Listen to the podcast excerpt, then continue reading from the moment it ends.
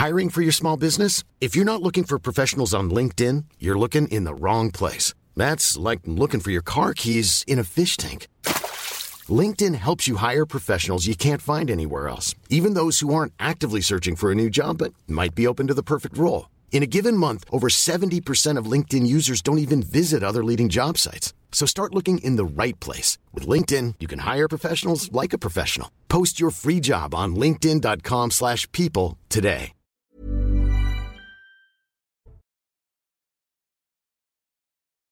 Bienvenue sur euh, CNews. Merci encore de votre fidélité. L'image est là, on est là, on est en direct. Bonsoir à tous. Merci de, de votre fidélité. Très heureux de vous retrouver pour ce nouveau numéro de, de Punchline sur CNews. On est ensemble, vous le savez, pendant deux heures jusqu'à 19h, pile poil en direct. Juste avant, ça se dispute avec l'ami Elliot Deval pour faire le point sur l'actualité de ce samedi soir. Toujours avec Karim Zeribi, consultant CNews. Bonsoir mon cher Karim. Bonsoir mon cher. Gabriel Cluzel. Bonsoir Gabriel, la directrice de rédaction de Boulevard Voltaire. Ma chère Ludovine de la Rochette également présente. Bonsoir. Bonsoir Patrice. Président de la Manif pour tous. Et Philippe Guibert, pile poil à l'heure. Bonsoir Philippe. Ça va? Bah, parfaitement. Je vous ai vu hier soir, vous étiez en forme. Ah, hier soir, on était très en forme. que vous avez gardé des munitions, que vous avez gardé des forces pour ce soir, enseignant et consultant. Dans un instant, on va parler bien sûr de ces. euh, de cette procession, de ces hommages qui se multiplient. Encore un, un week-end pour dire adieu à la reine jusqu'à 14 heures d'attente, tout de même plusieurs kilomètres. Cette file d'attente qui euh, se prolonge encore et encore du côté de Londres. On va voir peut-être euh, notre, envoyé spécial, Vincent Fandès, qui est à Londres. Ou encore, regardez, il est beau lui aussi, euh, Florian Tardif, qui lui est du côté de Windsor, bien sûr, où tout va se passer. Lundi, édition spéciale sur CNews à partir de 5h du matin. Voilà pour le panorama, je vous ai tout dit. On vous retrouve, messieurs, dans un instant, juste après l'essentiel de l'actualité. C'est avec Mickaël Dorian. Ce samedi, En Marche devient officiellement Renaissance. Entre hier et ce midi, quelques 25 000 à 26 000 adhérents étaient appelés à approuver par vote électronique les nouveaux statuts du parti, son nouveau nom, Renaissance, déjà employé à l'Assemblée et au Parlement européen, et la composition de la nouvelle direction. Un seul candidat a émergé pour prendre la suite de Stanislas Guérini. Il s'agit de Stéphane Séjourné. En Italie, le bilan s'alourdit suite aux intempéries qui ont frappé le centre du pays dans la nuit de jeudi à vendredi. Au total, 11 personnes sont mortes et deux sont toujours portées disparues. Alors que de nouvelles pluies sont attendues, les autorités locales ont appelé les habitants à rester chez eux et à se réfugier aux étages supérieurs des maisons. En Gironde, plus de 600 pompiers ont encore été appelés en renfort cette semaine. Ils étaient jusqu'à un millier à se battre contre l'incendie fixé jeudi et qui a ravagé plus de 3400 hectares près des villages de Somos et Sainte-Hélène. Des pompiers venus de toute la France, dont beaucoup ont également été sollicités cet été pour des incendies en Ardèche ou encore dans l'Aveyron. Et puis Aminata Diallo, placée en détention provisoire, l'internationale française de football est suspectée d'avoir commandité l'agression de Kera Amraoui, son ancienne coéquipière du PSG qui a brisé le silence sur Twitter aujourd'hui. Dans un long message, elle évoque cette soirée du 4 novembre 2021 qui la hante nuit et jour et les longs mois de souffrance. Elle demande à ce que son honneur soit lavé. Mickaël Dorian que l'on retrouve dans 30 minutes pour un nouveau point sur l'actualité de ce samedi, ce dernier week-end effectivement, pour dire adieu à la reine. C'est encore euh, l'ébullition, vous vous en doutez, euh, outre-Manche, euh, toujours une queue interminable, hein, plus de 14 heures d'attente pour eh bien, rendre hommage à celle qui nous a quittés il y a maintenant euh, 9 jours. Les funérailles funérailles historiques, je vous le rappelle, ce sera lundi avec cette édition spéciale dès 5 heures du matin sur notre antenne. On va prendre la direction de la capitale britannique. Bonsoir mon cher Vincent Fernandez, vous êtes avec Thibault Marcheteau sur place. Le roi Charles et le prince William sont au plus près des Londoniens avec ce nouveau bain de foule improvisé un petit peu plus tôt dans l'après-midi. hein. Oui, c'était un petit peu plus tôt, juste, euh, juste derrière nous, derrière la Victoria Tower, se trouve le Lambeth Bridge. C'est là-bas que se termine la très longue file d'attente pour accéder au cercueil euh, de la reine. Et effectivement, le roi Charles III est accompagné euh, du, du prince William dans ce bain de foule effectivement improvisé. Le roi Charles a notamment eu, Charles III, pardonnez-moi, a notamment eu des mots bienveillants à l'égard de la foule. Courage, vous êtes bientôt à la fin, leur a-t-il lancé. Et c'est vrai que les commentateurs britanniques ici, eh bien, analysent un petit peu le comportement du roi, du roi Charles Ce style un petit peu informel, comme ils le disent euh, ici. C'est vrai que les Britanniques euh, ne s'étaient pas habitués à des bains de foule comme on a vu encore hier à Cardiff également, euh, où Florian Tardif et Antoine Estève étaient sur place, étaient sur place d'ailleurs. C'est des choses auxquelles les Britanniques ne s'étaient pas, pas encore habitués. Avec la reine Elisabeth II, Charles III, lui, commence déjà à marquer de son empreinte son, son règne. J'aimerais vous montrer cette image. Cette image des, très nombreuses personnes qui attendent le long de la route qui mène, ici au Westminster Hall. Pourquoi? Parce que eh bien, le, le, prince William, le prince Harry et euh, les six autres petits-enfants de la reine vont euh, venir faire une veillée autour du cercueil à 19h30 heure locale, 20h30 heure française. Et donc déjà, la foule s'amasse le long de la route pour pouvoir les apercevoir quand ils vont arriver euh, jusqu'ici. Une veillée qui va durer 15 minutes. Et c'est assez symbolique d'ailleurs au passage, le prince Harry aura le droit de porter l'uniforme militaire. c'est une autorisation qu'il a obtenue du roi Charles III lui-même parce qu'il avait été en quelque sorte eh bien, éjecté, j'allais dire, de ses euh, euh, fonctions royales après euh, les scandales que, l'on connaît il y a quelques années. Et puis peut-être que Thibault vous l'a montré il y a quelques instants, il y a ces tentes de l'autre côté de la route, des tentes parce qu'il y a des gens eh qui campent tout simplement devant Westminster Hall pour pouvoir être aux meilleures places, assister, être aux premières loges pour les funérailles de la reine. Ce sera lundi matin à 11h heure locale, midi heure française. Euh, Vincent, reste avec nous. Vous avez, vous l'avez évoqué effectivement cette veillée des princes. On a vu ces images très fortes hier avec les enfants. Place aux petits enfants ce soir avec Harry et William. On imagine que ça va faire les gros titres. Oui, absolument. C'est vrai que c'est euh, quelque chose que, les, que, les, Britanniques euh, attendent. Il faut savoir que Harry et William, notamment, euh, sont, sont très populaires ici. On l'a vu encore dans ce bain de foule. William a été aussi, aussi applaudi. Effectivement, ça, ça, risque de faire les gros titres. En tout cas, l'actualité de ce soir, c'est cette veillée du prince William et du prince Harry. Il ne faut pas oublier les six autres petits-enfants également de la reine qui seront autour, autour du cercueil. William, lui, sera eh bien, devant le cercueil pour, pour cette veillée autour de la reine Elisabeth II. Le prince Harry, lui, sera euh, tout derrière. Et je le rappelle encore, euh, c'est assez symbolique, en uniforme militaire. Vincent Fandès depuis Londres avec les images de Thibaut Marchoteau. On vous retrouve bien évidemment tout au long du week-end euh, sur l'antenne de CNews. Philippe Guibert, ça vous inspire quoi effectivement cette, ces journées, ces hommages qui se multiplient effectivement et cette patience et détermination? On a vu un certain David Beckham hier et effectivement tous les, tous les Britanniques qui patientent tranquillement pendant 14 heures afin de rendre hommage. L'admiration pour leur euh, tenue euh, cède la place à l'étonnement qu'un peuple soit capable comme ça euh, de, de, rendre hommage à une reine, certes tout à fait fondamentale, qui a joué un rôle essentiel dans, le, qui a fait partie de, leur quotidien, en final. Hein, oui, depuis, depuis l'après-guerre, pour des générations qui se sont succédées. Mais j'avoue que je, je, je, suis étonné par leur assiduité, par leur patience.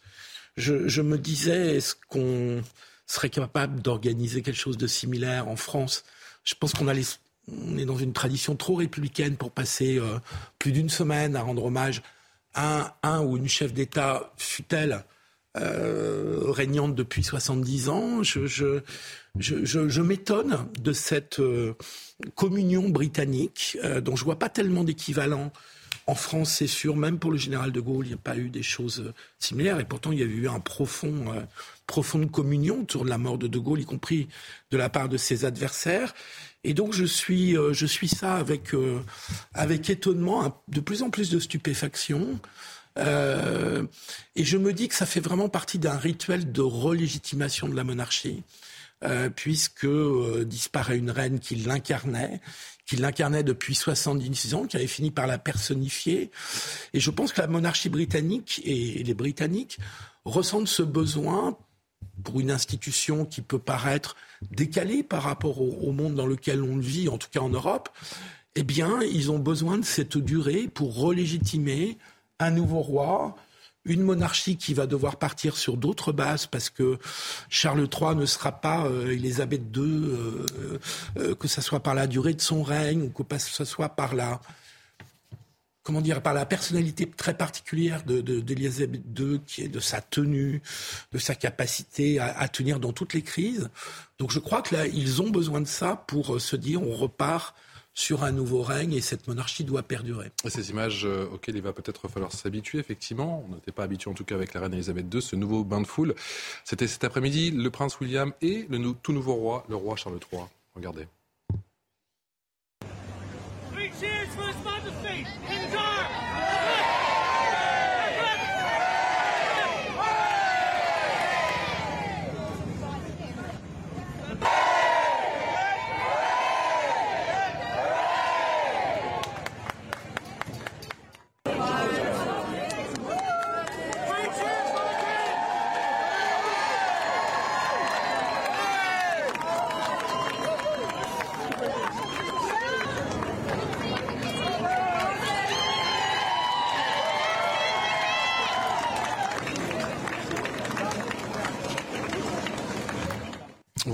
God Save the King entonnés effectivement par la foule à Londres. Ludovine de la Rochère, on a le sentiment depuis la, disparition de la reine Elisabeth II que ces bains de foule se multiplient. On peut ne plus parler de, hasard, mais de stratégie de communication ah, Je pense. On peut imaginer que Charles III a longuement mûri, euh, puis mmh. bon, c'est sa personnalité aussi probablement, mais il a aussi mûri, mûri le style, il a eu le temps d'y réfléchir, mmh. le style, l'approche qu'il voulait avoir euh, du peuple britannique. Euh, mais d'ailleurs, pour ma part, je pense que la reine Elisabeth II, qui, a, qui est restée en place extrêmement longtemps, a fait preuve d'une dignité tout à fait extraordinaire, d'une réserve parfois trop grande qu'on lui a reprochée mais qui finalement lui a permis de ne pas s'user, si je puis dire, dans l'esprit des Britanniques. Euh, cette distance, elle crée aussi la majesté, euh, et ça ne l'a pas empêché d'incarner la monarchie britannique d'une manière tout à fait extraordinaire. Et là, le, roi Charles III veut, veut faire évoluer. Euh, je serai, dans quelques années, on verra ce que ça donne. Mmh. J'imagine, je pense que la marge de manœuvre, elle est, elle est très fine, à vrai dire elle est très étroite quand même. On va prendre la direction de, Windsor avec l'un de nos envoyés spéciaux. Bonsoir Florian Tardif, accompagné d'Antoine Estève pour CNews. Vous êtes donc à Windsor lors d'une cérémonie privée, on le rappelle, à la, à la chapelle Saint-Georges. La reine Elisabeth II sera donc inhumée. Ce sera ce lundi soir, hein, lundi à 20h30. J'imagine que les préparatifs vont bon train concernant les, ce qu'on peut qualifier de funérailles du siècle.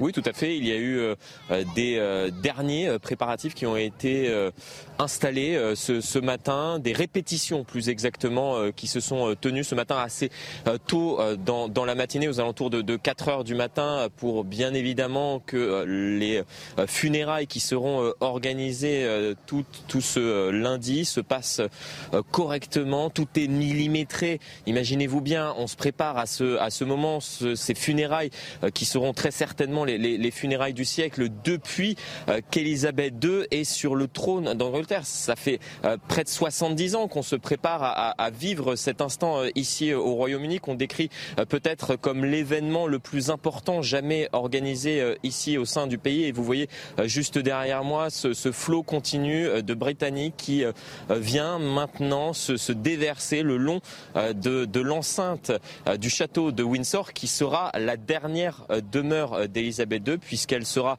inhumée en fin de journée euh, lundi aux côtés euh, de, son mari, le prince Philippe, mais également de ses deux parents et de sa sœur Margaret. Ce flot continu de personnes dont vous nous parlez, on voit effectivement les images d'Antoine Estève en, direct, mon cher Florian. Euh, ils viennent, j'imagine, de tout le royaume. Que vous disent-ils Eh bien, écoutez, euh, ils nous disent exactement la, même chose que les Britanniques que nous avons pu euh, interroger tout au long de, cette semaine, que c'était important pour eux de venir, de venir euh, parfois, comme vous pouvez le voir sur ces images d'Antoine Estève, en famille, de, se recueillir une toute dernière fois pour, en hommage à celle qui a été leur reine pendant près de 70 ans. Imaginez-vous bien, Patrice, plus de 80% de la population ici au Royaume-Uni n'a connu qu'Elisabeth II en tant que, souveraine à la tête du, pays. Donc euh, c'est euh, la fin d'un d'une époque en quelque sorte. C'est ce qu'ils nous disent. Ils viennent pleurer leur, grand-mère. À chaque fois, c'est le terme qu'ils utilisent pour, qualifier Elisabeth II. C'était notre grand-mère à, tous. C'était euh, la grand-mère ici euh, de, l'ensemble des Britanniques. Et il y a même eu une jeune femme qui avec qui j'ai pu euh, m'entretenir en tout début de semaine lorsque le, le, cercueil a été transporté depuis Édimbourg jusqu'à Londres, qui me disait que c'était bien évidemment notre grand-mère ici au Royaume-Uni, mais c'était peut-être également votre grand-mère ici. C'était la, grand-mère finalement de, de l'ensemble des, habitants de la planète. Donc il y a toujours une émotion euh, très forte, alors que vous voyez effectivement ces, familles qui euh, profitent de, de ce week-end pour euh, eh bien pour, pour venir déposer des cartes, des fleurs devant, devant l'enceinte du château de, Windsor, à quelques mètres à peine de là où nous nous trouvons, pour rendre un dernier hommage à celle qui, qui fut leur reine et qui fut leur grand-mère. Donc. Autre temps fort, ce sera ce soir. On a vu hier soir effectivement les, les, fils et effectivement les, les, filles de la reine. Ce soir, place au, au petit-fils. On imagine qu'entre Harry et William, effectivement, la presse va, bah, ça fera les gros titres.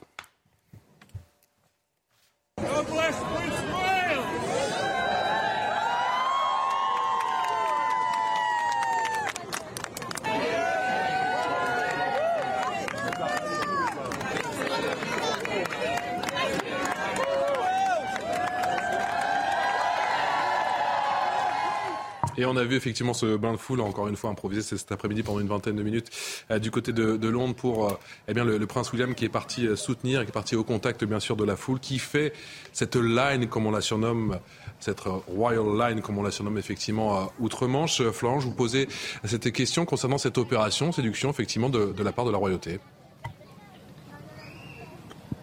Oui, tout à fait. Euh, euh, c'est un devoir euh, pour, pour les membres de la famille royale de se recueillir comme cela devant le, cercueil du roi ou de la reine, en l'occurrence, qui, qui vient de, de décéder, se recueillir. Et, et c'est ce qu'on appelle ici des minutes de, de réflexion, c'est-à-dire que on est devant le, le, cercueil et on réfléchit sur, sur ce qui va se, se passer. C'est effectivement un moment très important. Cela a été un moment important hier lorsque ce sont les enfants euh, de la reine qui se sont recueillis euh, devant le, cercueil de, cette dernière. Et cela sera un moment euh, émouvant également et important pour l'ensemble de, la nation ce soir lorsque les huit petits-enfants se recueilleront devant le cercueil de ces dernières.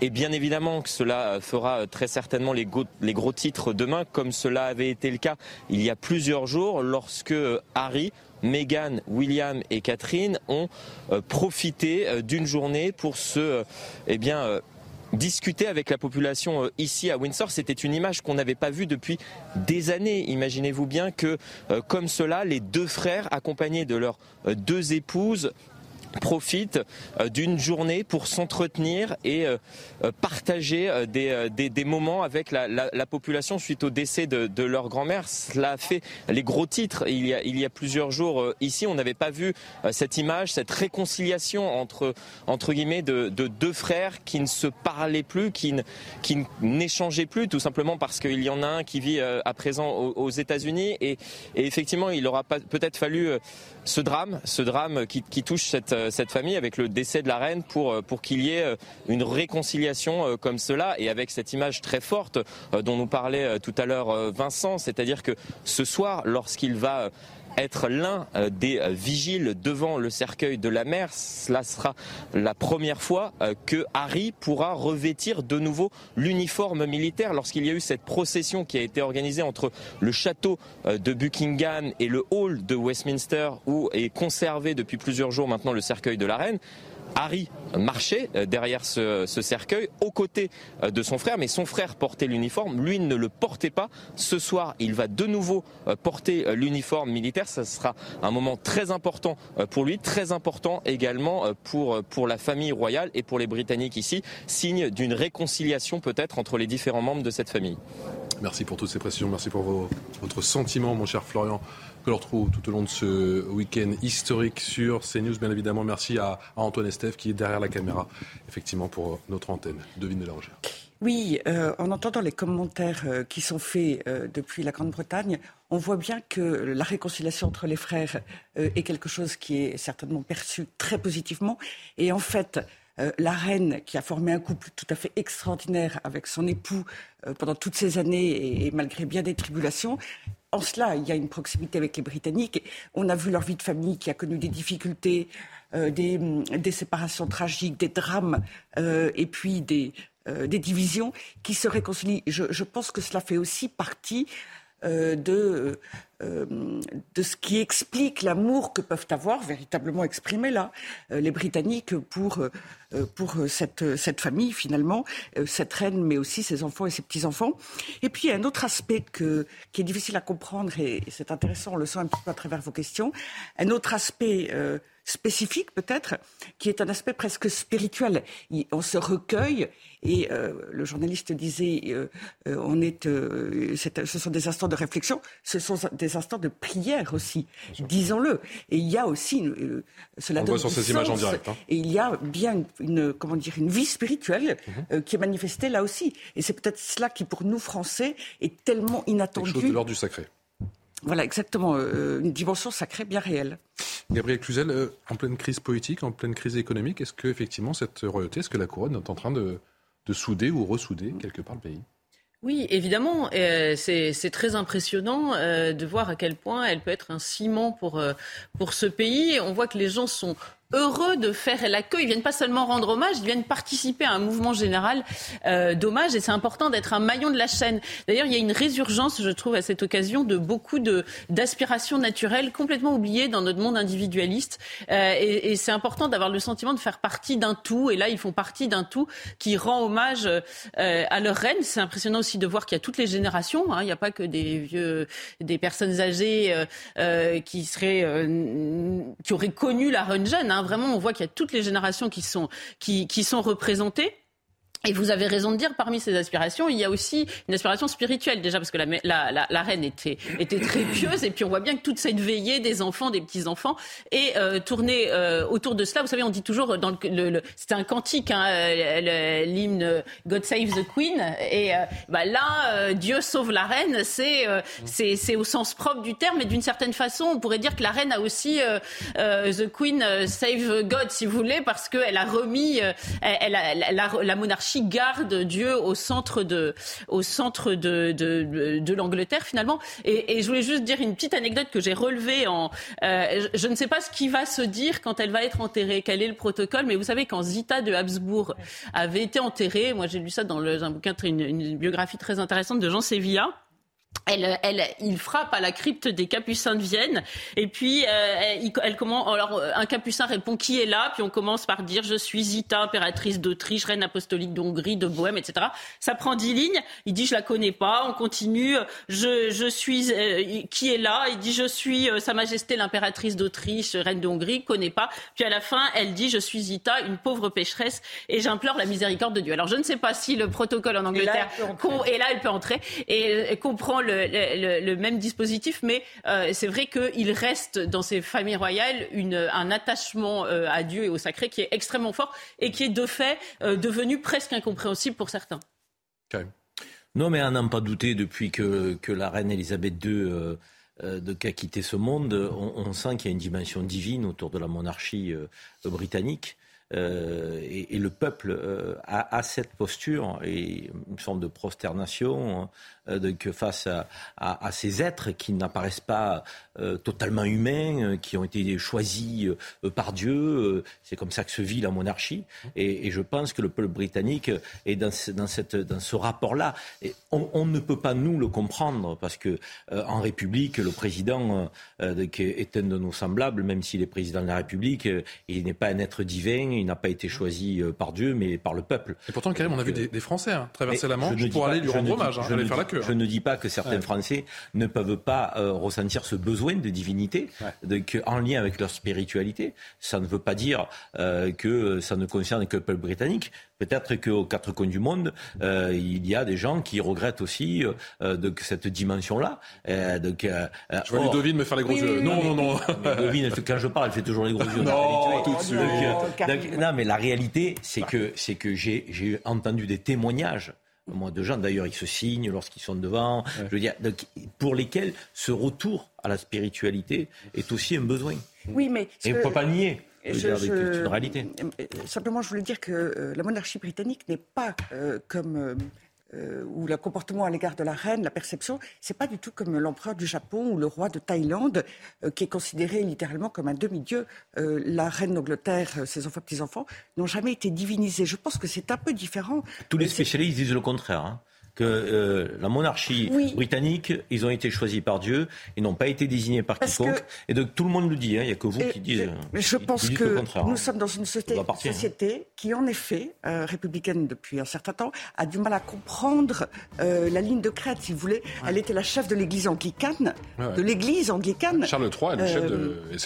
Et, donc Charles III lui succède. la durée de la durée de de son règne, son attitude, sa dignité, cette réserve lui confère une, autorité, une majesté très forte. Et, l'ensemble est sacré. Mais ça n'est pas la personne qui devient un demi-dieu. Disons que euh, c'est toute l'importance qui est donnée. Elle incarne quelque chose de très fort et de très réel, qui est cet état d'esprit britannique, euh, cette importance pour eux, bien naturellement, euh, de leur pays, qui a une si belle histoire. Vous voyez, je pense que c'est il y a une nuance entre dire elle est un peu divinisée et dire euh, que pour eux c'est extrêmement important et en soi ah, c'est sacré. Voilà. Les, on se retrouve dans un instant, c'est tout pour cette partie, on ira dans un instant dans les Côtes d'Armor et plus précisément à Calac avec ce projet, avec ce, ce camp de, réfugiés effectivement qui, qui dérange. Vous allez voir que deux camps s'opposent. On écoutera eh bien, le sentiment du maire dans un instant.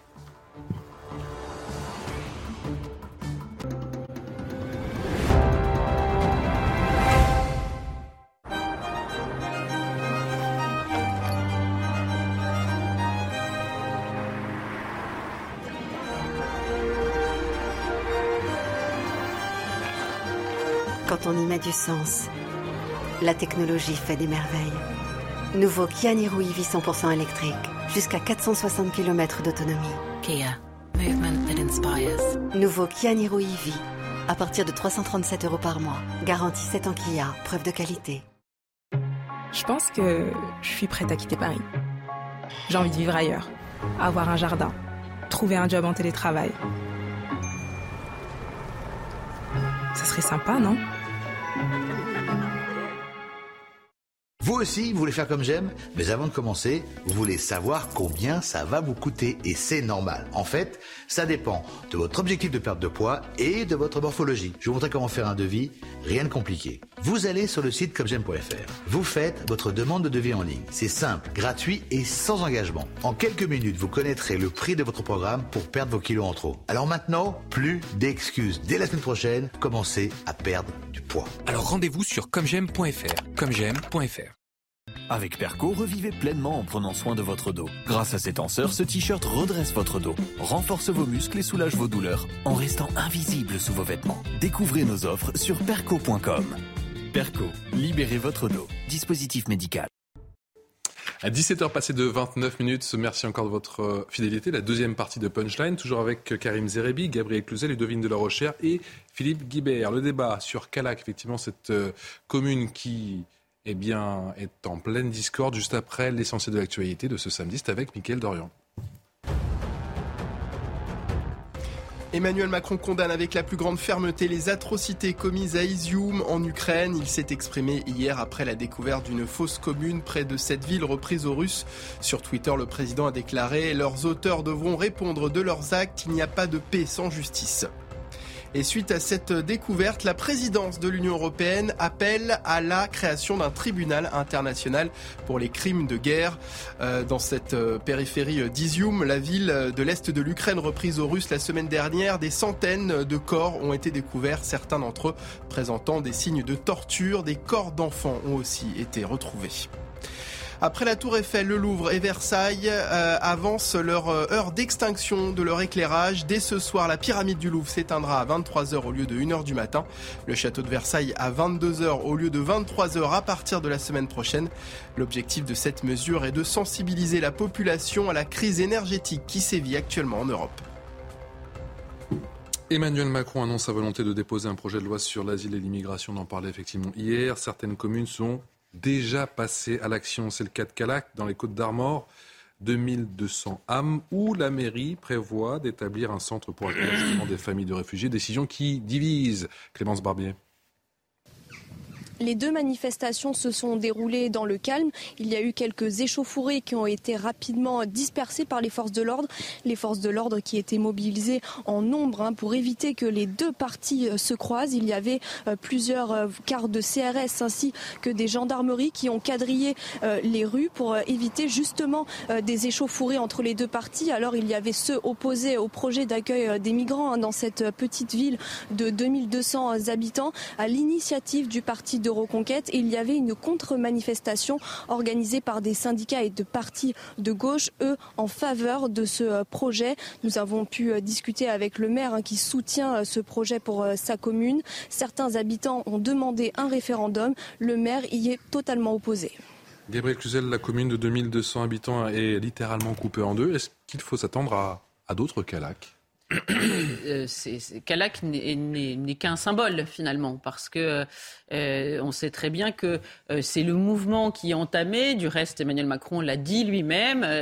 on va faire en sorte d'installer les migrants en zone rurale. Alors, il faut ce qui serait audible si on avait un petit nombre de migrants finis euh, euh, qu'on essaierait de, de, caser dans un endroit ou dans un autre, des réfugiés euh, qui repartiraient plus tard une fois que leur pays serait en, en, sécurité. J'entends là des vrais réfugiés, mais on, on sait qu'en réalité, le flux des migrants aujourd'hui est continu. C'est un flux continu. On a nos, nos, frontières qui sont des passoires et donc notre pays est aujourd'hui aujourd'hui euh, ouvert à, tous les vents. Donc en réalité, c'est sans fin. C'est un tonneau des Danaïdes. Donc on sait qu'il y a des problèmes dans les grandes métropoles et les banlieues.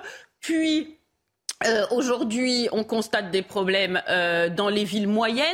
Euh, ça ne peut pas marcher sous certaines conditions, comme c'est fait en Allemagne. il y a certains lenders où c'est une catastrophe, déjà, et d'autres où ça semble. Euh, non, non, non. Ça, ben, pardon, mais ça ne marche nulle part en Europe. D'ailleurs, je vais vous donner une, une bonne preuve, c'est que les partis dits d'extrême droite et qui ont axé leur campagne sur l'immigration font des, des, résultats extraordinaires dans de nombreux pays. et, et oui, alors attendez de voir quand même.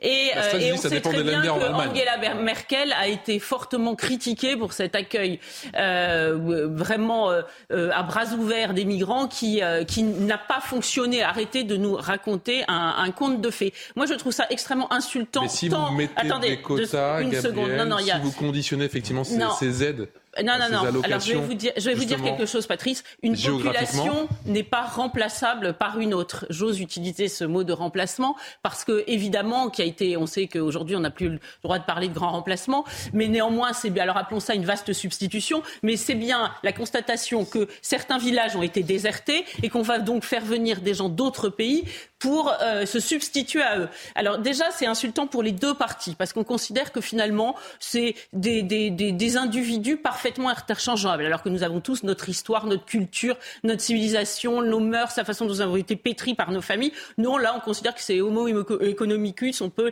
les remplacer les uns par les autres, ce qui est faux ce qui est absolument euh, faux. Et euh, par ailleurs, euh, les zones rurales ont déjà des problèmes spécifiques. D'ailleurs, c'est pour cela qu'elles sont, elles ont, elles ont, été désertées. Elles ont été oubliées par les pouvoirs publics, mais elles ont aussi des problèmes spécifiques qui font que leurs enfants sont allés chercher du travail ailleurs. Et on imagine. Quand on écoute Emmanuel Macron, ça pourrait redynamiser. Ces... Non, mais Emmanuel Macron, il se raconte un film. Il se raconte un film. Donc simplement, ces zones rurales avaient un un avantage jusqu'à présent, c'est qu'elles étaient préservées des maux des grandes métropoles. Euh, euh, et, cela venait contrebalancer euh, un certain nombre d'inconvénients à être dans un coin enclavé où on n'a pas, de, par exemple, de transport suffisant, d'hôpitaux, etc.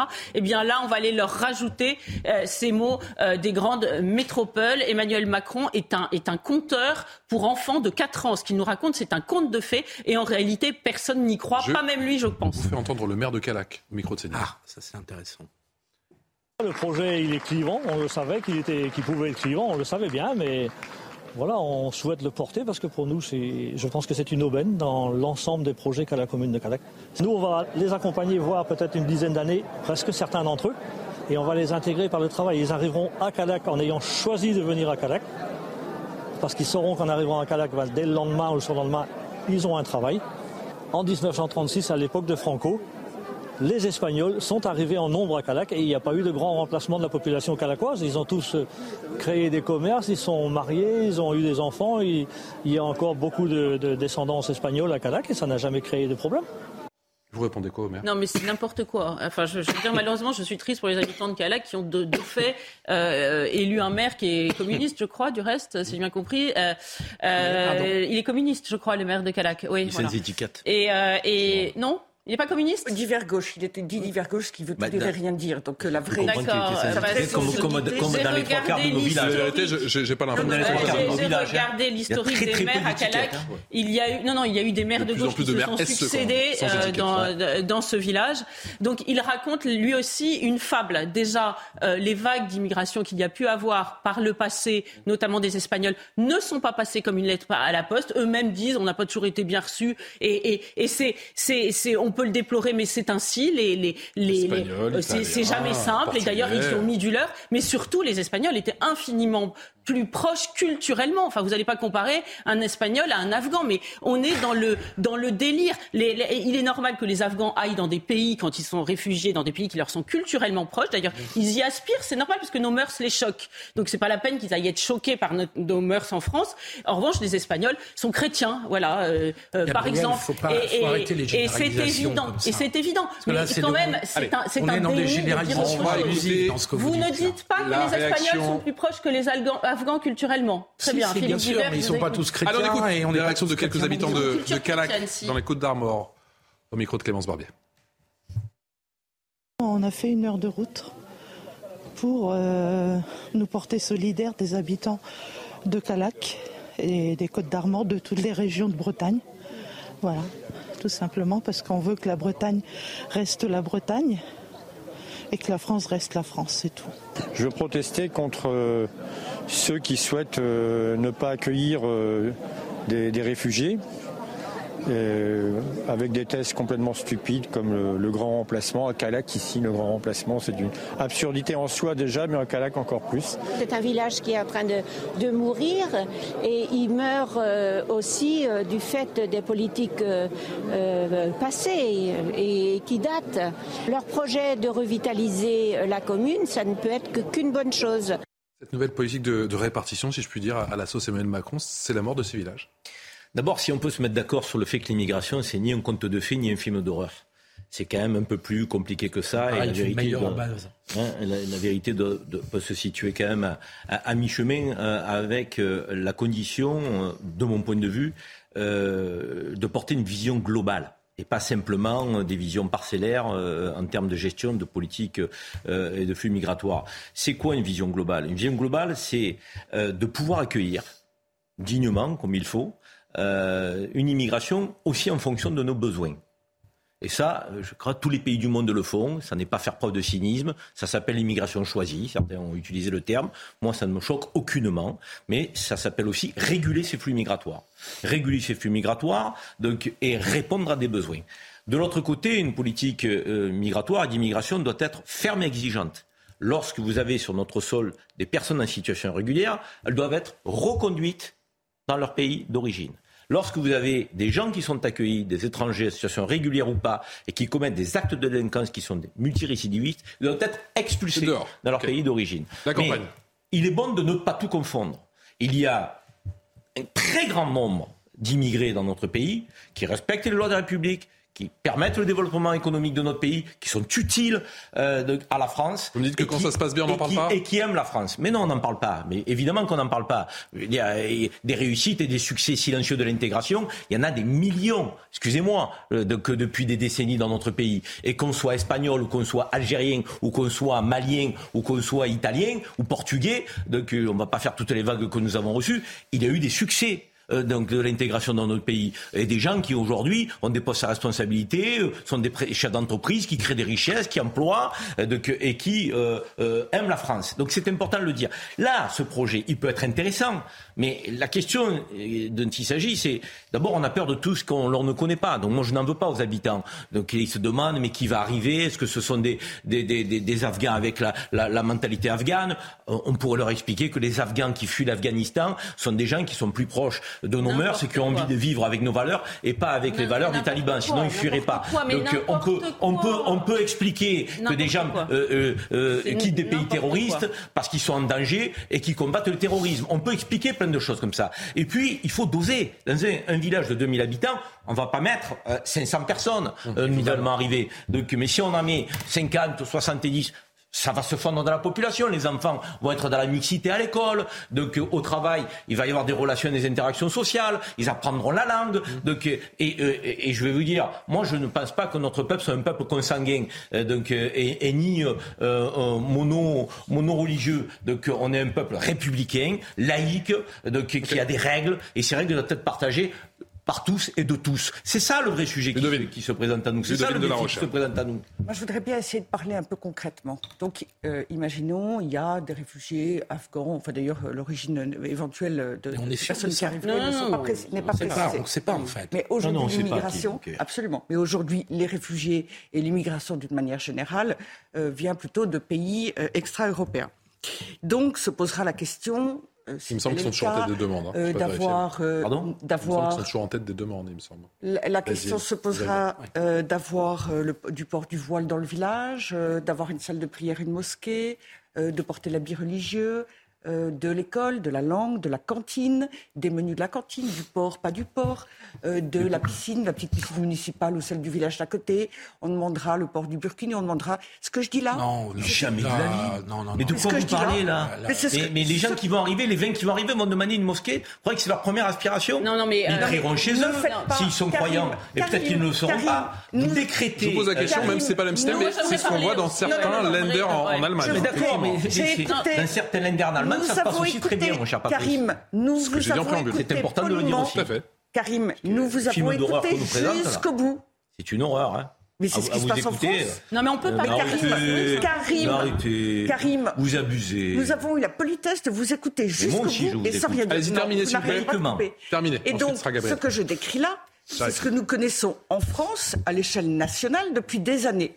Qui est dans le déni de, cette, de ces phénomènes, de ces revendications, de ces demandes, de ces besoins qui sont d'ailleurs légitimes. On est installé dans un pays, si on est destiné à y rester toute sa vie, eh bien on veut, ou en tout cas aujourd'hui, il est évident que ces personnes euh, décident et veulent vivre euh, comme elles l'entendent euh, et, euh, et ont bien moins envie de s'intégrer que, que, que ça, ça n'était le cas il y a quelques dizaines d'années. Parce que nous rejetons par nos mœurs, euh, par aussi parfois notre matérialisme, euh, voire des mœurs qui les choquent, euh, euh, certaines populations. J'ajoute que, euh, comme le disait euh, Gabriel Cluzel, ces difficultés que nous connaissons euh, dans les banlieues, puis dans les grandes villes, puis dans les moyennes villes, puis dans les petites villes, pourquoi vouloir euh, euh, Les les répandre encore davantage? en Il faut quand même Bon. souligner peut- que quand ça commence, ça ne s'arrête pas pendant des... Pendant, Non, euh, arrêtez de dire que quand ça commence, ça n'arrête pas. mais Excusez-moi. l'immigration ne, fait que se déployer et se, et, et se poursuivre. Nous sommes incapables de réguler. film d'horreur. Gabriel, je vous fais patienter, c'est effectivement. Philippe, qu'on n'a pas encore entendu. Philippe, allez-y. Je peux, je peux juste.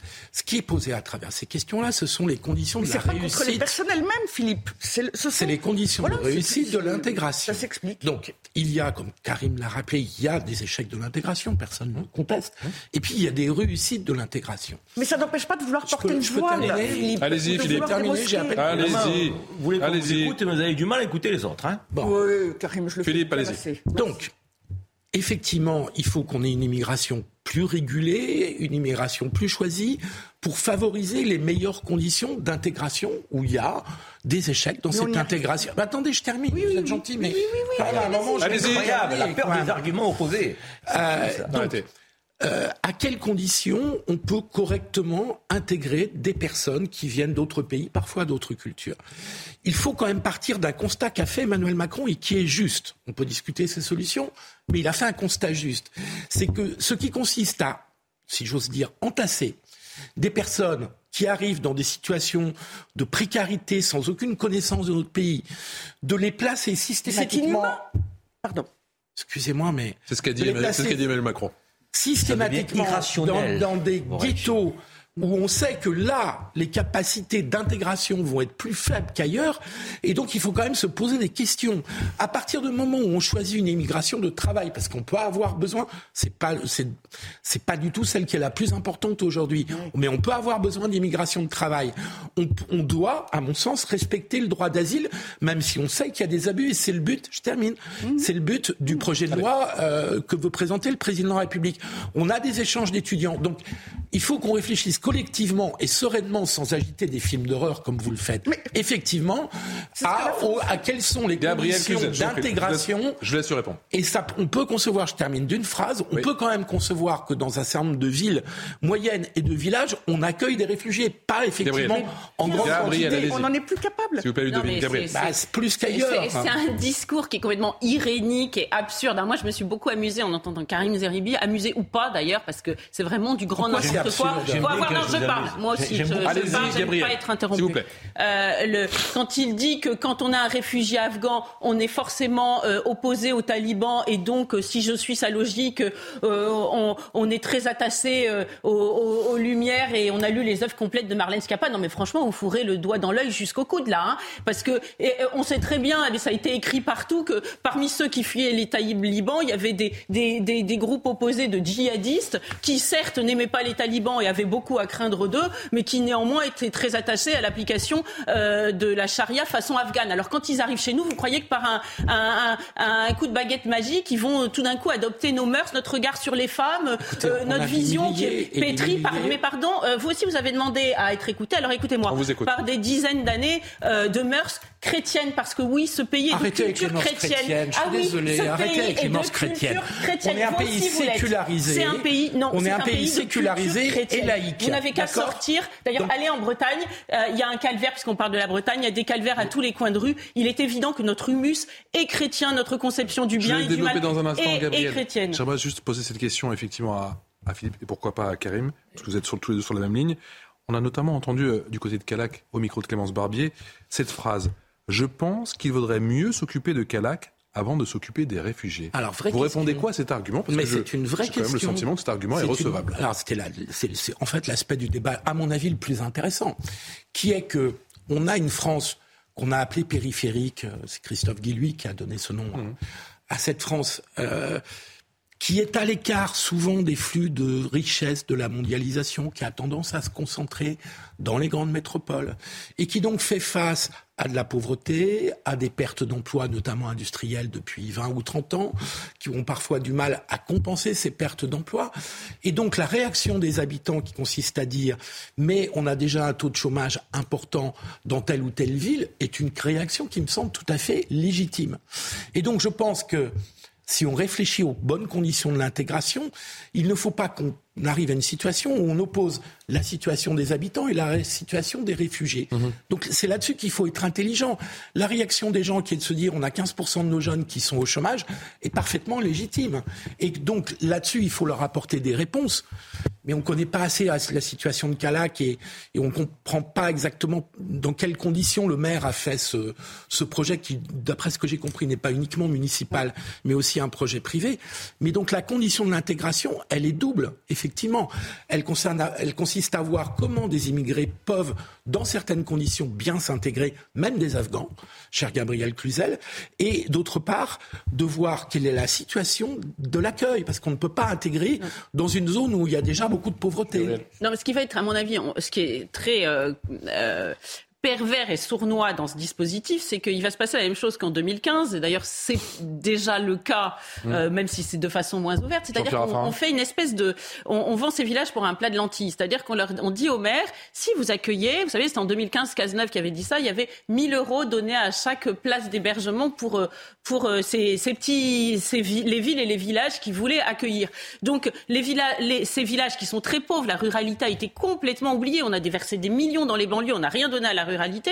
Et aujourd'hui, on leur fait miroiter que finalement, on va les aider s'ils accueillent euh, des réfugiés et, et des maires qui voient pas plus loin que le bout de leur nez se disent bon, écoutez, ça va bien se passer. Mais il n'est pas interdit de tirer les leçons de ce qui s'est passé ailleurs. Moi, j'ai mal pour ces, ces, ces régions rurales qui, encore une fois, souffrent de bien des maux et n'ont pas besoin de celui-là en supplément. Karim, sur l'argument, je pense qu'il vaudrait mieux s'occuper de Calac avant de s'occuper des, des réfugiés.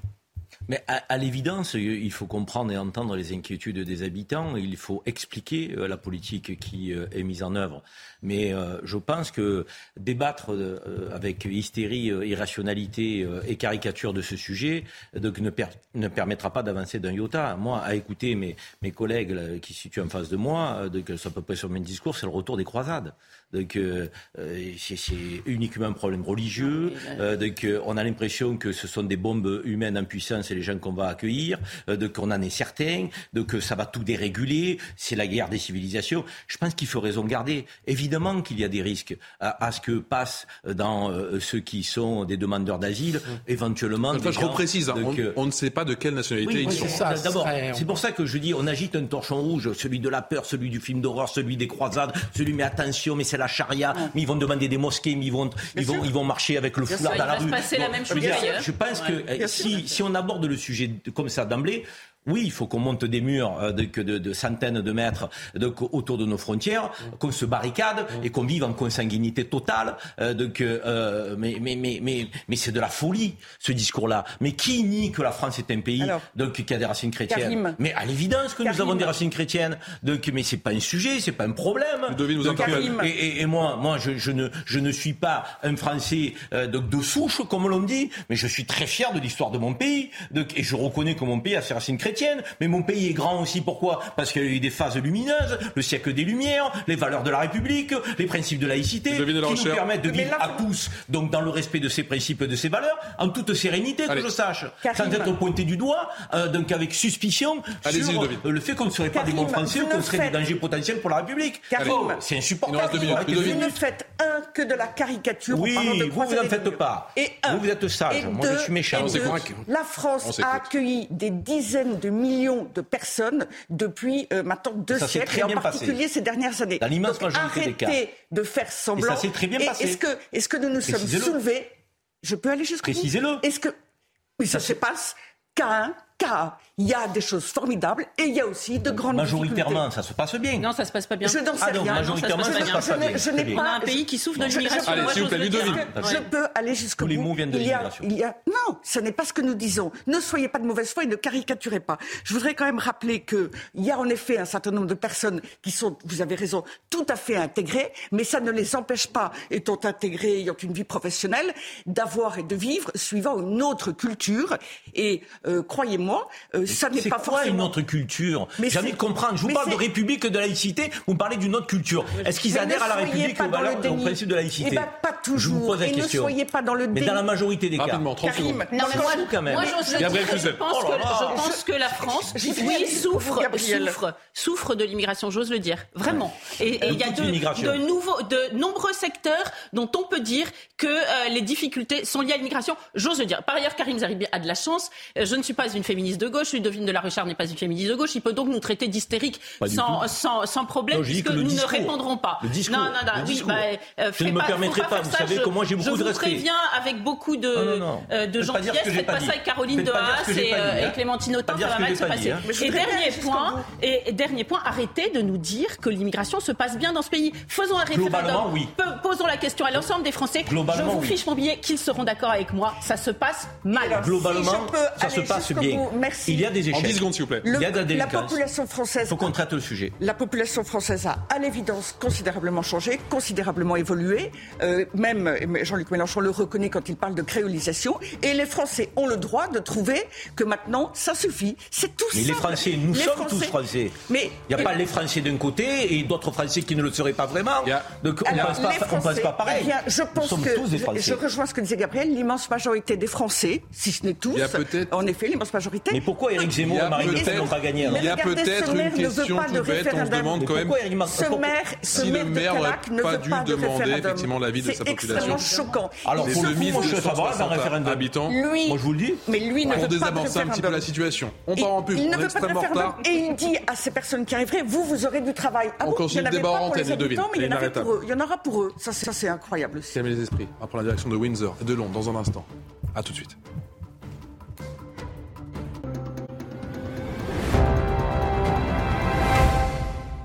On s'en prend une Euh... Non, c'est bon.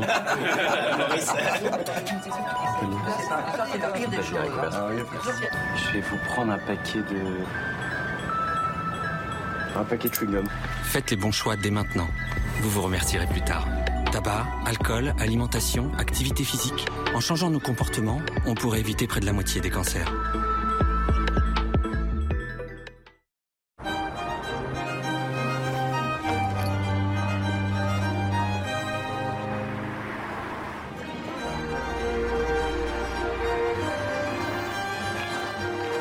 Quand on y met du sens, la technologie fait des merveilles. Nouveau Kia Niro EV 100% électrique, jusqu'à 460 km d'autonomie. Kia, movement that inspires. Nouveau Kia Niro EV, à partir de 337 euros par mois. Garantie 7 ans Kia, preuve de qualité. Avec Perco, revivez pleinement en prenant soin de votre dos. Grâce à ses tenseurs, ce t-shirt redresse votre dos, renforce vos muscles et soulage vos douleurs en restant invisible sous vos vêtements. Découvrez nos offres sur perco.com. Perco, libérez votre dos. Dispositif médical. 18h tout pile sur CNews, encore une heure en notre euh, compagnie pour ce nouveau numéro de, Punchline. Ça se dispute, ce sera à partir de 19h avec l'ami Elliot Deval. On prend dans un instant la direction de Londres et de Windsor pour faire eh bien, le, le, point effectivement sur cette situation, les hommages qui se multiplient, qui continuent, la queue qui est encore énorme, plus de 14 heures d'attente. On en parle dans un instant avec Vincent Fernandez et puis les préparatifs effectivement euh, de ces funérailles, de ces obsèques du siècle. Ce sera lundi, édition spéciale à partir de 5h du matin, ce lundi sur CNews. On en parlera bien évidemment avec euh, Florian Tardif qui est du côté de, de Windsor. C'est juste après l'essentiel de l'info, de l'actu, et c'est avec Mickaël Dorian. Ce samedi en marche devient officiellement Renaissance. Entre hier et ce midi, quelques 25 000 à 26 000 adhérents étaient appelés à approuver par vote électronique les nouveaux statuts du parti, son nouveau nom, Renaissance, déjà employé à l'Assemblée et au Parlement européen, et la composition de la nouvelle direction. Un seul candidat a émergé pour prendre la suite de Stanislas Guérini. Il s'agit de Stéphane Séjourné. En Gironde, plus de 600 pompiers ont encore été appelés en renfort cette semaine. Ils étaient jusqu'à un millier à se battre contre l'incendie fixé jeudi et qui a ravagé plus de 3400 hectares près des villages de Somos et Sainte-Hélène. Des pompiers venus de toute la France, dont beaucoup ont également été sollicités cet été pour des incendies en Ardèche ou encore dans l'Aveyron. La justice confirme le retrait de la statue de l'archange Saint-Michel au Sable d'Olonne. La cour administrative de Nantes a estimé qu'un emblème religieux sur une place publique était interdite par la loi de séparation des églises et de l'État.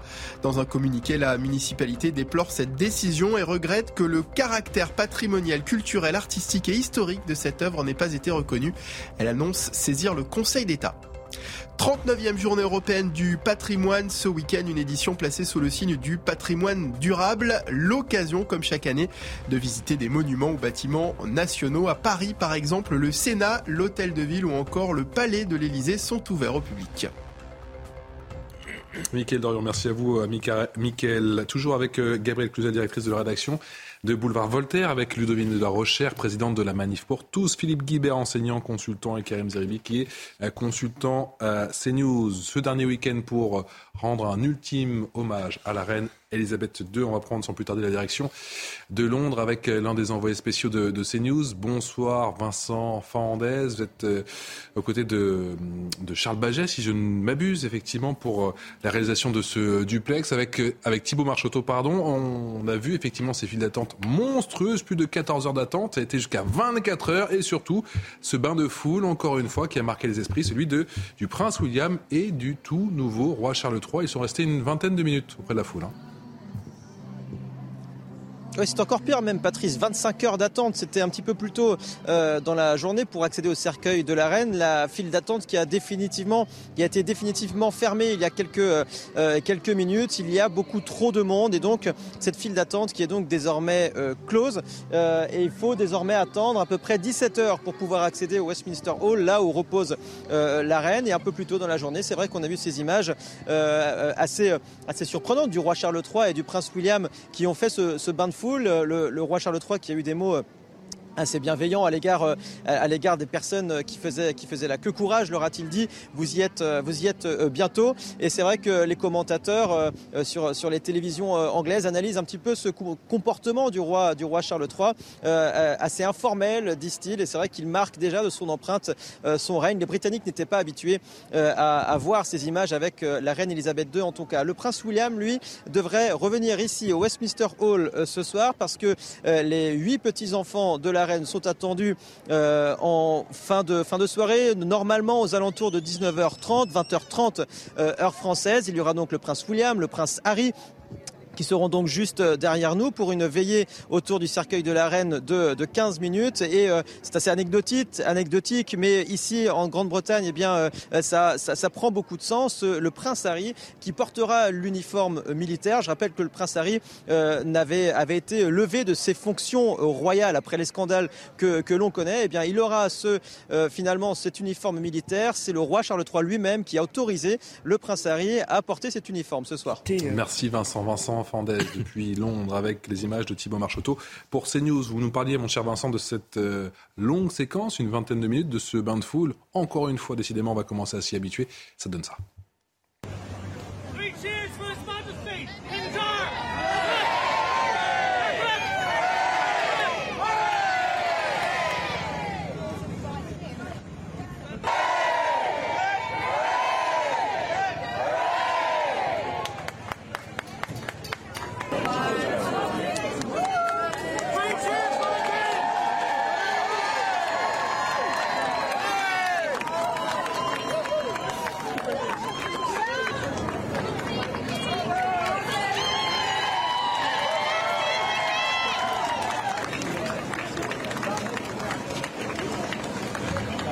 Vincent Fernandez, toujours depuis euh, Londres en direct pour CNews. On a entendu ces hip hip horror. On a effectivement entendu entonner, oui j'ai sorti l'accent, hein, Gabriel Cluzel, euh, c'est God Save the King et non pas The, the Queen. C'est la nouvelle patte, la patte Charles III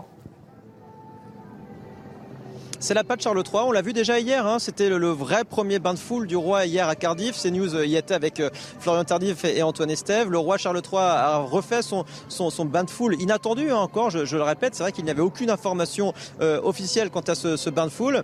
Et on peut s'attendre dans les jours, les mois, les années qui viennent à, voir le, roi Charles III au contact de la population. Il faut savoir ici que c'est très très bien vu d'ailleurs d'être au contact de la population. C'est ce qui a été longtemps d'ailleurs eh reproché à la reine Elisabeth II. Lui le roi Charles III va au contact de la population et, effectivement, c'est très bien vu euh, par les Britanniques. Je voulais vous montrer une dernière image, cher Patrice.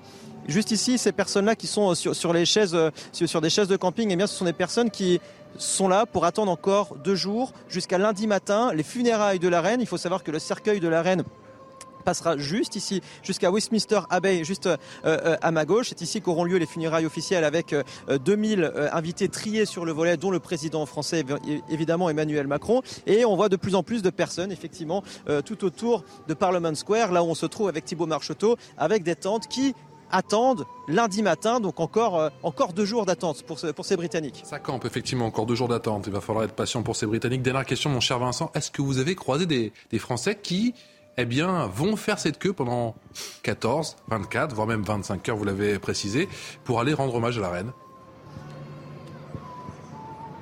Alors des Français dans la file d'attente, c'est vrai qu'on a, beaucoup fait la file d'attente. Je n'ai pas souvenir d'avoir croisé de, Français qui allaient euh, euh, faire euh, cette file d'attente. En revanche, on a croisé, on a croisé des Français qui étaient à la procession, notamment du cercueil de la reine qui allait de Buckingham Palace jusqu'au Westminster Hall avant-hier. Il y avait des Français dans cette, dans cette procession, des Français qui, vivent à Londres, qui voulaient vivre ça aux côtés des Britanniques. Néanmoins, dans la file d'attente, on n'a pas croisé de Français. Ça ne veut pas dire qu'il n'y en a pas. il y a forcément beaucoup de touristes, vous le savez. On parler un petit peu de toutes les langues, euh, beaucoup euh, anglais, mais des Français euh, pas, pas réellement, non. En tout cas, pas, on ne les a pas rencontrés nous-mêmes. Merci, merci mon cher Vincent Vincent Fernandez depuis Londres avec les images de Thibaut Marcheteau pour CNews. J'allais dire Windsor, mais on y va sans plus tarder. Windsor avec Florian Tardif. Bonsoir Florian, vous êtes donc à Windsor et on attend bien sûr ce lundi ces funérailles avec beaucoup d'impatience. On peut déjà les qualifier de funérailles du siècle. Hein. Oui, tout à fait. Funérailles du siècle qui sont préparées maintenant depuis euh, des années. Elles sont euh, préparées presque, j'ai envie de vous dire, depuis que Elisabeth II a accédé au trône ici euh, du Royaume-Uni. Répétitions ont eu lieu ce matin, de nouvelles répétitions et toute dernière répétition de la procession qui se tiendra suite aux funérailles d'État qui auront lieu près de là où se trouvait à l'instant Vincent Fandège, en l'abbaye de, Westminster. Il y aura une, procession qui se déroulera tout le long euh, de cette long walk que vous voyez sur ces images en ce moment même où vous pouvez voir qu'il y a toujours un, flot ininterrompu de, personnes euh, qui, vient se, déverser euh, devant l'enceinte du, château de, Windsor où se tiendra une messe suite à cette procession donc qui aura lieu en milieu d'après-midi ce lundi, messe dans un cadre beaucoup plus intimiste que, que les funérailles qui, qui, se, seraient, qui se seront déroulées juste avant cela euh, en, l'abbaye de, Westminster, Metz avant euh, que, que la reine soit, soit inhumée dans, dans sa dernière demeure, euh, qui est sur ces images d'Antoine Estève, le château de Windsor. 12 jours de deuil, c'est aussi une longue séquence de communication, une opération séduction pour la monarchie Oui, tout à fait. On, l'a vu avec, euh, et, Vincent le disait très bien euh, à l'instant, euh, cette tentative du, nouveau roi du Royaume-Uni de, marquer les esprits en ce début de règne, tout simplement pour que son règne ne soit pas considéré comme un règne de, transition. Je m'explique, c'est-à-dire que avant que le roi Charles III n'accède au trône, on a souvent parlé évoqué euh, l'hypothèse que euh, ce dernier pourrait euh, laisser le trône à son fils William. Donc on a souvent évoqué le fait que, que ce règne pourrait être un règne de transition entre celui d'Élisabeth II et celui de, de, William. Et on a très vite compris dès le début, dès l'accession au trône de, de, Charles III, que ce dernier voulait lui aussi marquer les esprits. Il y a ces différents bains de foule organisés afin d'être au plus près euh, du public, d'être au plus près euh, de son peuple à présent et, euh, et qu'il renouvelle maintenant chaque jour ou presque, puisque nous étions à Cardiff hier où il a souhaité rencontrer pendant de longues minutes les Gallois et il a renouvelé tout à l'heure l'opération près du, du, pont de Lambeth Bridge qui est le dernier point de passage pour les Britanniques qui souhaitent se recueillir devant le cercueil de la reine avant d'atteindre Westminster Hall. Florian, on le disait, vous êtes à Windsor. Hier, vous le précisiez, vous étiez du côté encore de, Cardiff au Pays de Galles. Vous avez également été du côté de, Londres. En quoi l'ambiance à, Windsor est, à part? Alors l'ambiance à Windsor est, à part tout simplement parce que c'était euh, l'une des euh, demeures peut-être préférées de, la reine. D'ailleurs, vous, euh, vous voyez ce flot continu de personnes qui continue ininterrompu depuis plusieurs heures. On est là depuis ce matin et il y a des milliers et des milliers et des milliers de Britanniques qui continuent de venir se recueillir devant les grilles du château de Windsor, de déposer quelques fleurs, quelques pancartes, de venir se, recueillir devant les, grilles du, du château. C'est également une occasion pour, pour les Britanniques qui, qui n'ont pas forcément l'occasion de, de, se rendre à Londres, euh, pour les, les Britanniques qui vivent dans, dans, dans, les campagnes, de euh, se recueillir devant l'un des châteaux les plus emblématiques peut-être de, de, la royauté et euh, de, de, rendre un, un, dernier hommage. On, on dit ici pay respect, pay your respect to, to, the Queen, rendre un dernier hommage, c'est-à-dire payer son, respect, mais rendre, rendre un dernier hommage, c'est assez symbolique comme expression. Euh, c'est pour cela que, je vous la donne euh, en anglais. Pay your respect, rendre un dernier hommage donc à, cette reine. Vous l'avez compris, tant aimée, avec ces images et ces, bouquets de fleurs qui, qui s'amassent euh, devant donc l'enceinte du, du château de Windsor. Merci Florian. On vous retrouve bien évidemment tout au long de la soirée sur CNews, tout au long du, du week-end avant ce lundi qui sera qui sera bien évidemment historique. Merci à Antoine Estève qui est derrière la caméra. Euh, pour CNews, j'adore aussi cette expression pay your respect, effectivement. C'est rendre hommage. Parce que ça dit l'effort que ça représente. Exactement. You pay your euh, respect, tu rends hommage. tout à fait. On avait ce débat tout à l'heure, en première partie d'émission, sur euh, toute cette dimension sacrée et peut-être cette notion, ce, ce qu'on n'arrive peut-être pas à sentir, nous, Français, dans ce lien qu'éprouvent effectivement les Britanniques avec leur monarchie. Oui, mais je pense qu'on a d'autres formes de communion, parce qu'il ne faudrait pas laisser penser qu'une république serait incapable de susciter une communion. Euh, Peggy parlait de mystique républicaine. Euh, et donc une république peut avoir sa mystique et son sacré. Simplement, il, ne se manifeste pas de la même façon. Il ne se manifeste pas autour d'une personne. Il ne se manifeste pas, et justement c'est pour ça que la République a d'abord été anti-monarchiste, autour de la communion, autour d'une personne. Euh, moi, je pense que cette ces manifestations qui vont aller jusqu'aux obsèques euh, lundi, euh, jusqu'à lundi soir, mhm. sont quand même d'abord euh, une volonté de relégitimer la monarchie. Je, je, je crois que Élisabeth II incarnait à elle toute seule et a fait tenir par elle-même la monarchie, qui était une institution un peu branlante au moment où elle est devenue reine, mhm. et qui a été traversée par des crises importantes, parce que on a évoqué tout à l'heure les nombreuses affaires voire scandales familiaux qui ont pu traverser euh, son règne, qui ont été euh, parfois assez violents, euh, assez déstabilisants. Mhm. et je pense que c'est indispensable pour la monarchie et pour les Britanniques qui sont attachés à la monarchie à renouer un autre lien, parce que ça ne pourra pas être le même que celui d'Élisabeth II. Il faut que Charles III retrouve un lien légitime avec le peuple. Et je pense que c'est à ça que cette longue semaine c'est à cette fonction, à cette nécessité que cette longue semaine correspond. Et s'il y a autant de Britanniques ça veut, qui, qui, qui, défilent pour rendre hommage à Elisabeth II, ça veut dire qu'il y a une partie importante des Britanniques qui ont envie que la monarchie continue, que Charles III soit à la hauteur, qu'il puisse avoir autant de légitimité que sa mère. Ce lien, avec ça le, que je comprends. ce lien avec le divin, le domaine de la recherche, il est palpable, vous le, vous le comprenez? En tout cas, il y a une dimension sacrée bien réelle. Et moi, je suis convaincu que tous les humains que nous sommes avons besoin de rites de symboles, de euh, euh, c'est extrêmement important et la monarchie britannique en cela est particulièrement puissante. Et puis aussi un besoin de communion. face à un événement très important, les hommes, les femmes ont besoin de se retrouver et de vivre cette communion qui est une unité tout à fait extraordinaire. Alors bien sûr, dans la République, il y a aussi euh, des codes, des rites, des symboles, malgré tout moins forts, moins puissants, et on voit bien que... C'est vous qui le euh, dites, parce que ça dépend euh, de la façon dont on appréhende ce... Alors, Je vous coupe, excusez-moi, on continue le débat priorité au direct, on retourne du côté de Windsor avec Florent Tardif qui est en compagnie d'une invitée. Sarah. Ah. J'ai plus de, j'ai plus de retour. Vas-y Florian, c'est à toi. J'ai plus de retour. Ah, il ne nous entend pas.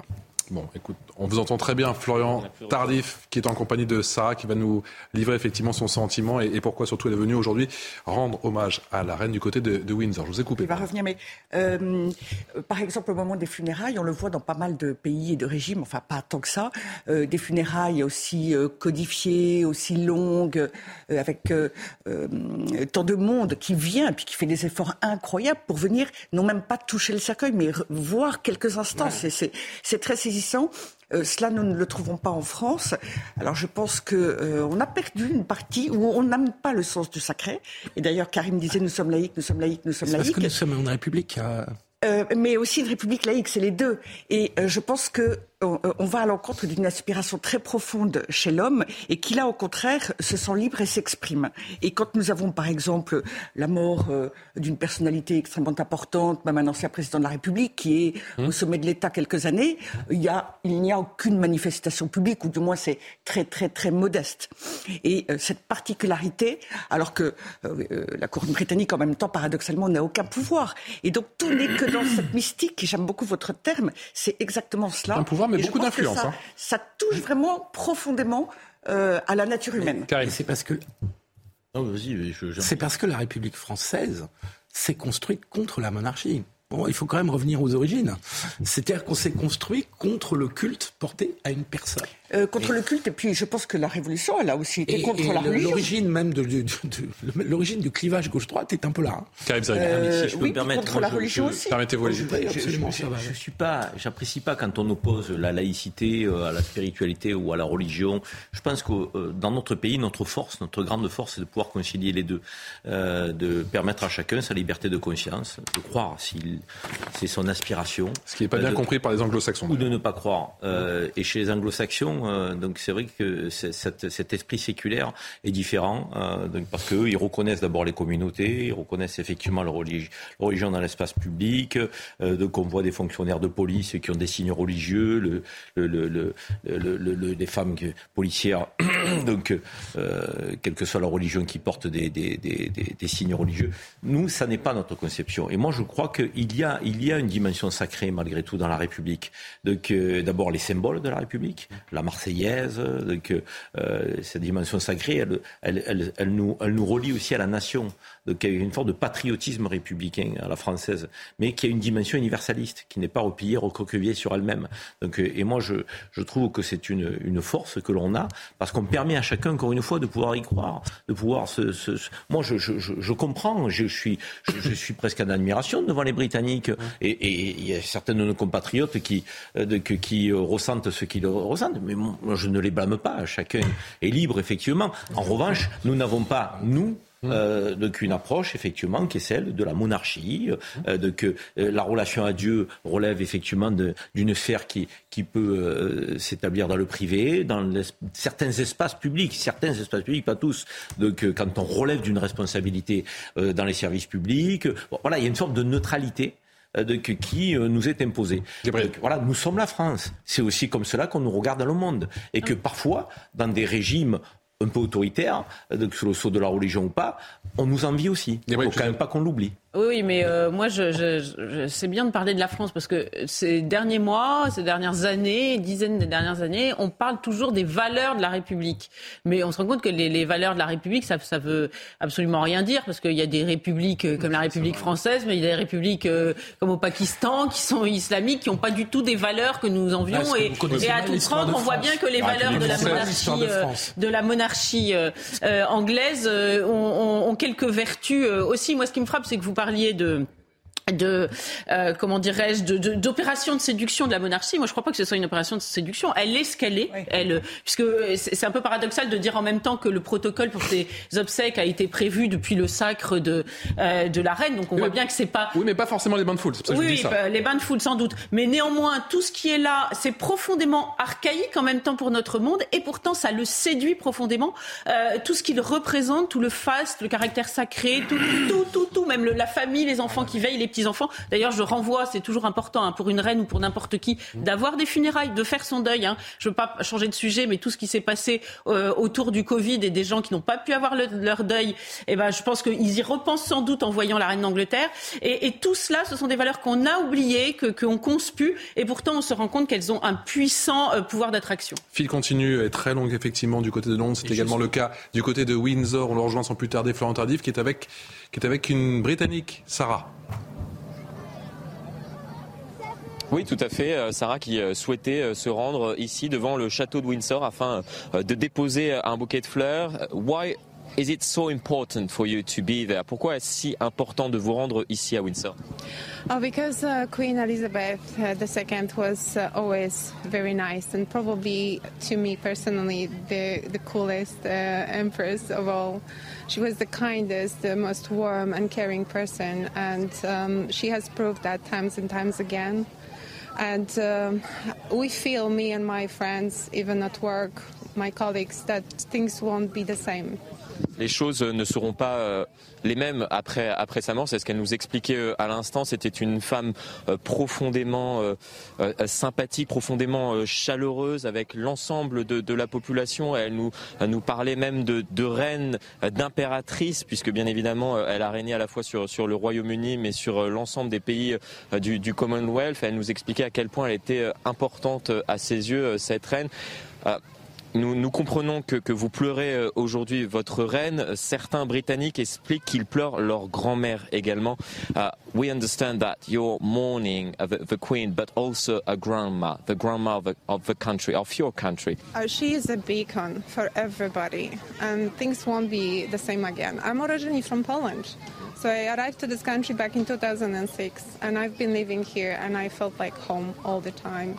And she made all us, all of us, really safe because we could relate to her, even though she was a monarch. But she was the great one. With her husband, they're just really amazing. Elle nous explique qu'elle est arrivée euh, ici, elle est originaire euh, de Pologne, excusez-moi. Elle est arrivée euh, ici en, en 2006 et elle s'est sentie comme, à la maison avec, elle qui, qui régnait auprès de, son mari décédé, on le rappelle, en, en 2021.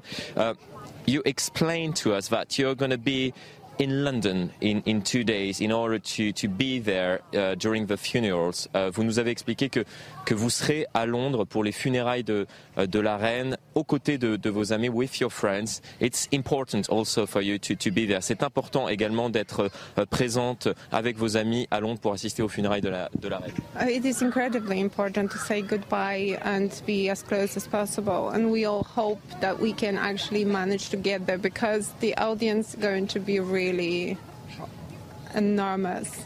So, as far as I know, everyone wants to go there, and we all just hope that it will be enough space to move around. But definitely, yes, she has uh, captured our hearts, and we want to say goodbye to her in any possible way. And I'm speaking for a lot of my friends. We are going to miss her greatly.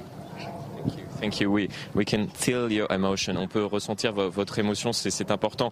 Elle était en train de nous, dire à quel point c'était important justement euh, d'être à Londres. Elle espère qu'il y aura assez de place pour euh, pouvoir accueillir l'ensemble de la population. Il y a tellement de, personnes qui veulent, assister à ces, funérailles. Il y a tellement de monde qui veulent rendre euh, un dernier hommage à cette reine, lui dire au revoir. Elle, elle nous expliquait to, to, say goodbye, and I'm pretty sure, et, et je suis sûr que, que, je parle au nom de, de l'ensemble de, de, mes amis, de l'ensemble des personnes que, que je connais ici. Vous pouvez très clairement voir l'émotion euh, qui se lit sur, euh, sur ce visage, et cette émotion, on, on la vit également avec, avec ces Britanniques depuis notre arrivée ici. C'était il y a près de dix jours maintenant.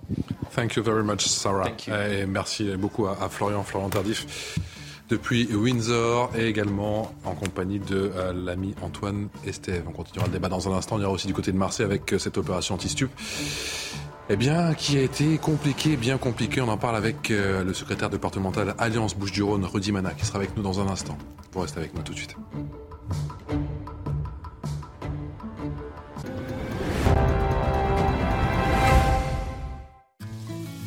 « 94% d'ingrédients d'origine végétale, 100% Sanitol. Toute l'efficacité Sanitol contre les taches, virus et bactéries pour mieux protéger votre petit monde.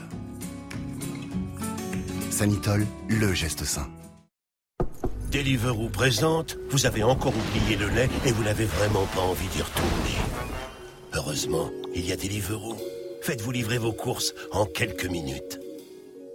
On se fait un Deliveroo Téléchargez l'appli et commandez. Aidez votre chat stérilisé à contrôler son poids avec Ultima Fit and Delicious, nos nouveaux délicieux filets tendres qui allient nutrition et plaisir. Ultima, partageons une vie meilleure. Oui. Bonjour, euh, je pense que vous devez avoir une fuite d'eau parce que j'ai mon plafond qui est inondé. Mais monsieur, vous habitez au-dessus. Euh, je sais. Donc euh, ce serait une fuite qui monte? Voilà, c'est ça, une fuite euh, montante. Enfin, c'est pas possible. Bah, si, si, c'est possible avec la, la montée des eaux en ce moment. Le sport n'a jamais été aussi captivant avec Canal+. Vivez l'intégralité de l'UFA Champions League et tous les plus grands championnats étrangers avec Canal+ et Bein Sport.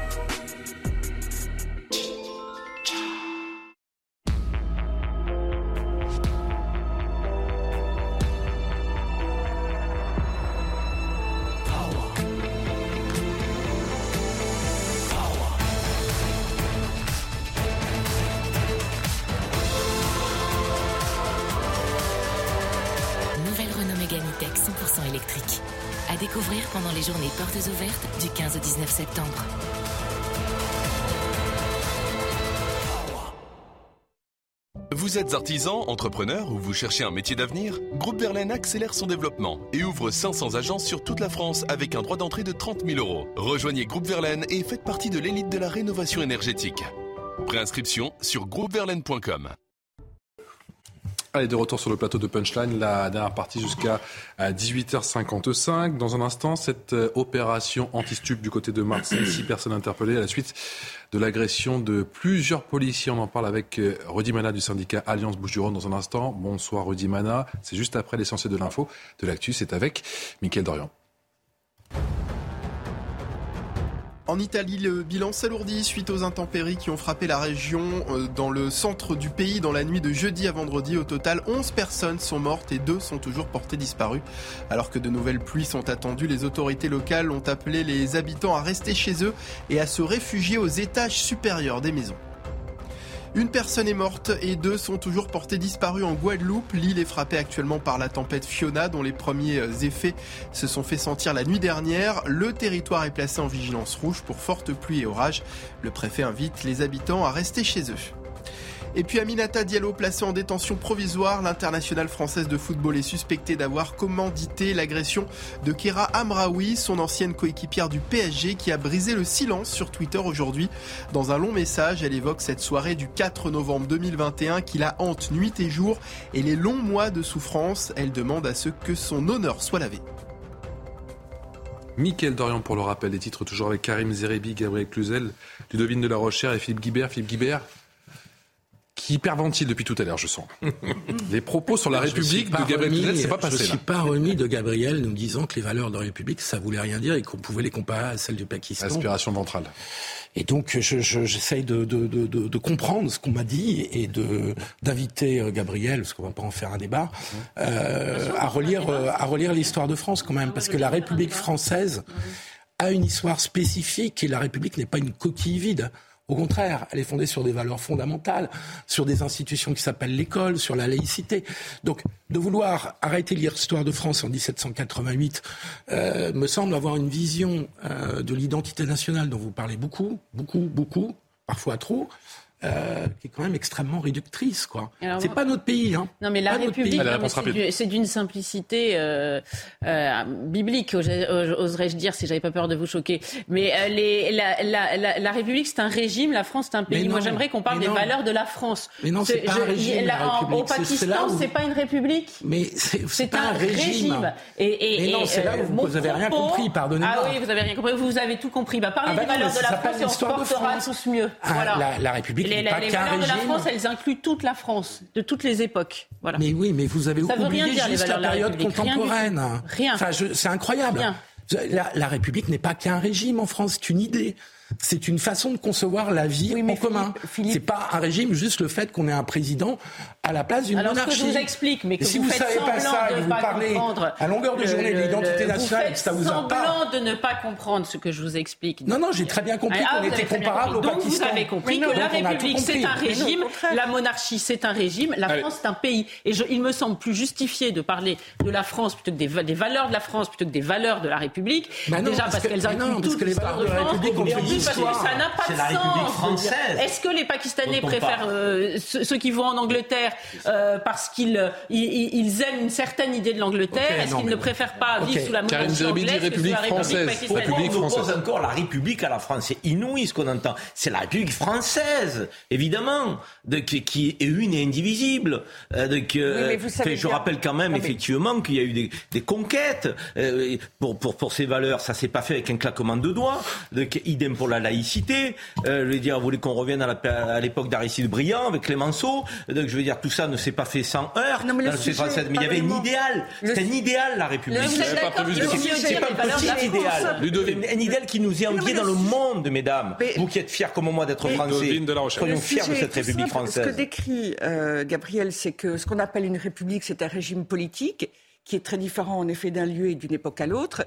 Euh, simplement, quand on dit République, on réduit euh, la France aux deux derniers siècles, alors que la France, elle est bien au-delà euh, de ces deux siècles euh, et bien au-delà des, des de, de, ces périodes et de ces idéologies, parfois aussi, qui se sont succédées dans l'histoire française. Et donc, simplement, c'est beaucoup plus global on de parler... grandit la République. Donc, Allez, mesdames et messieurs, on nous ça vous écorche la bouche. Allez, la police nous attend. Mais, attendez, c'est beaucoup plus simple et englobant de l'ensemble de parler de valeurs françaises. Pourquoi ça vous choque, en fait Les valeurs françaises, c'est les valeurs de la République. Ah, je sais, mais vous expliquez ce que c'est que les valeurs de la République. Quand même. Mais qu'est-ce que c'est que les valeurs de la République Qu'est-ce que c'est que les valeurs Décidément, il y avait la laïcité. S'il vous plaît, la police nous attend. Direction Marseille, cette opération nous attend là anti-stupéfiants, effectivement. La police, républicaine. La police républicaine, concernant effectivement la, cité phocéenne. Six personnes interpellées à la suite de l'agression de policiers. Ça s'est passé euh, hier après-midi. Au moins trois agents de la brigade spécialisée de terrain blessés ce vendredi. Ça s'est passé dans la cité du Moulin de Mai, dans le troisième arrondissement de la cité phocéenne. Bonsoir, Rudy Merci d'avoir patienté. Du syndicat Alliance Police, secrétaire départemental donc des, Bouches-du-Rhône. Euh, concrètement, qu'est-ce qui s'est passé hier après-midi?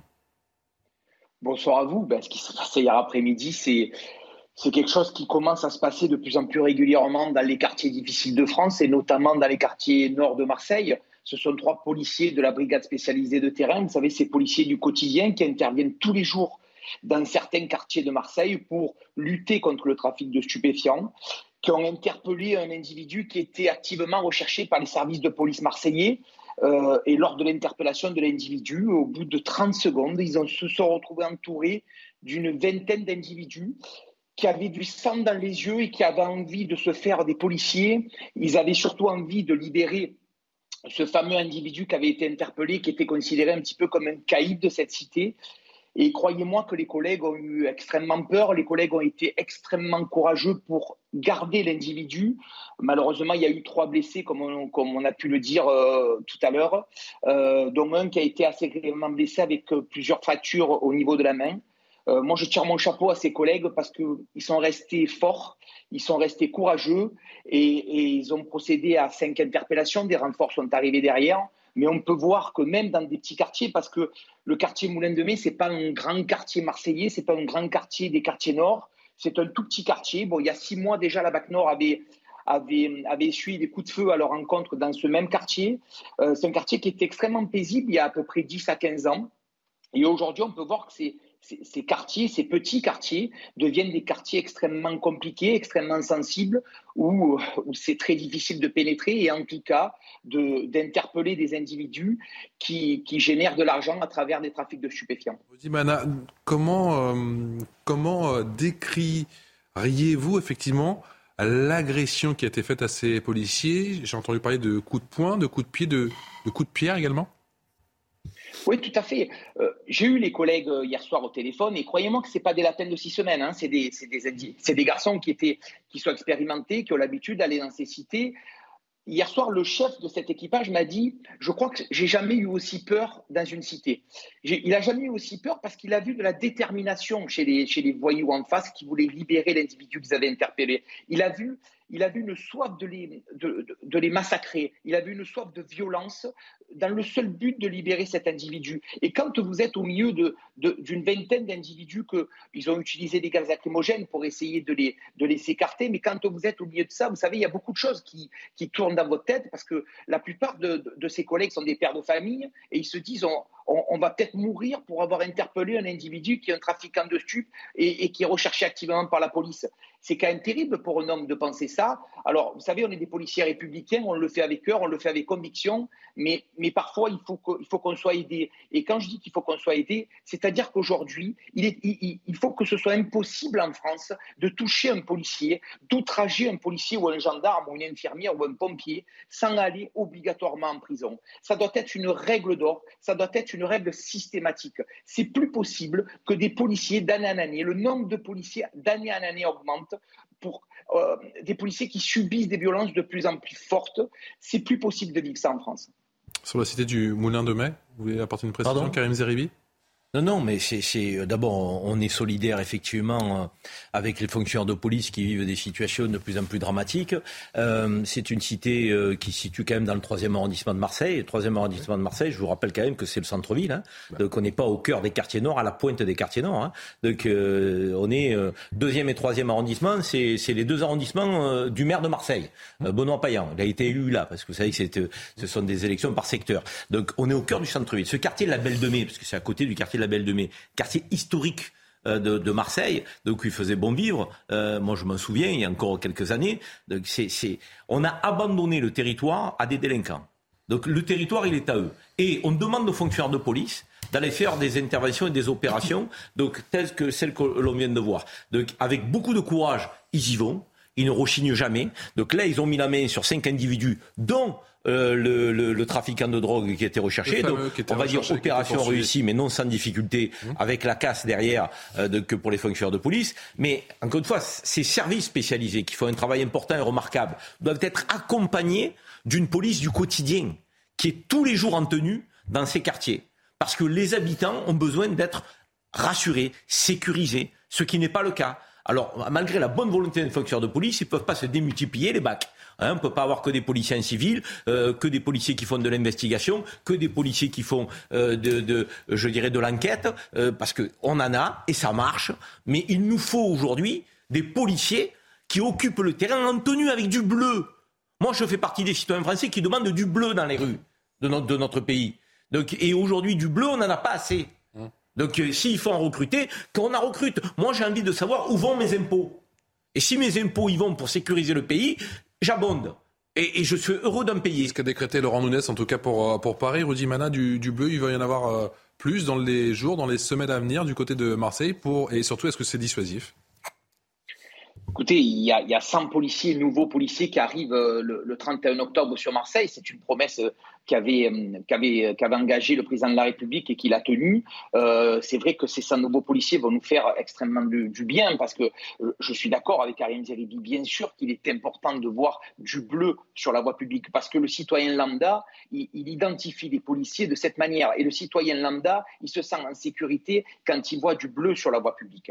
Euh, maintenant, pour la police de proximité, ses collègues de la BST sont en quelque sorte une, police de ces cités. La difficulté pour la police de proximité qu'il existait sous l'époque de Jean-Pierre Chevènement, je l'ai bien connu parce que moi-même je l'ai fait, c'est qu'aujourd'hui elle serait extrêmement compliquée pour des îlotiers de rentrer en tenue dans ces cités. Parce que depuis 22 ans, la, situation a extrêmement évolué, pas dans le bon sens du terme. Il y a 22 ans, quand on rentrait dans une cité, je vous le dis, je l'ai fait, on pouvait discuter avec les habitants, on pouvait discuter, discuter avec les gardiens d'immeubles sans que ces derniers soient menacés derrière d'avoir discuter avec nous. Aujourd'hui, si on fait quelque chose ah. comme ça, déjà, ça va être extrêmement dangereux pour les policiers. Et deuxièmement, si on commence à prendre contact avec, avec des gardiens d'immeubles ou des habitants, ils vont se faire immédiatement menacer. Ils vont avoir leur, leur boîte aux lettres cassée, leur voiture cassée. Et ça, c'est une c'est devenu, devenu une violence au, du quotidien. En fait, dans ces Rudy Mana, Rudy Mana, si je peux me permettre, oui. c'est pas l'îlotage de papa, hein, moi que je demande, vous le savez. Hein. Moi, ma conception, c'est des équipes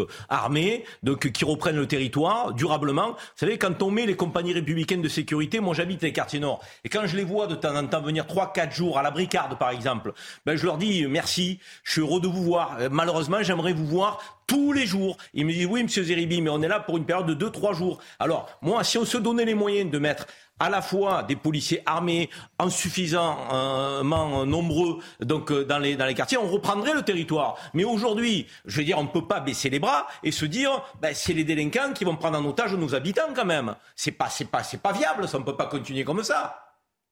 Non, mais je, je, vais vous répondre, Karine. Je, je, ne croyez pas que la police, elle baisse les bras. Et je crois que la police est la seule institution aujourd'hui qui, justement, ne baisse pas les bras, les, les, bras face à cette situation. Ça, j'en suis. parler du politique, Rudy, pas des policiers. Hein. Mais, mais, oui, bien sûr. Mais vous savez aussi bien que moi, et vous avez raison, parce que effectivement, qu'il y a des gros, quand il y a des compagnies de, de, des CRS qui viennent dans des cités marseillaises, qui restent 3-4 jours, bien sûr que le calme revient. Mais vous savez pertinemment que ce n'est pas possible aujourd'hui. On ne peut pas assurer la sécurité de toutes les cités des quartiers nord de Marseille, parce qu'il y en a quelques-unes, comme vous le savez, et c'est extrêmement difficile pour nous d'être partout. Et puis quand on parle des quartiers nord, on parle beaucoup des quartiers nord. Mais il ne faut pas oublier aussi les quartiers du centre-ville, les quartiers sud de Marseille, où malheureusement, il y a énormément de délinquance, il y a un taux de, de, de, violence et de criminalité qui, qui a explosé, et là aussi, on a besoin des policiers. En fait, la difficulté, c'est qu'on a besoin des policiers partout, mais plus on aura de policiers, plus ça créera des procédures, et comme la, la justice est le parent pauvre de, cet État, la, la, justice ne pourra, pas, ne pourra pas traiter ces procédures, et on va se retrouver avec des individus où tout le monde aura mené un travail incroyable pour les interpeller, et on va les présenter, mais la justice est étant débordé ou par manque de place de prison, ne donnera pas une vraie réponse pénale. Et à la fin de l'histoire, on va passer nous pour des buses. Et en plus, les délinquants vont se sentir forts de cette situation. 100 policiers qui doivent arriver, euh, effectivement, l'a rappelé Rudy Manal, le 31 octobre prochain.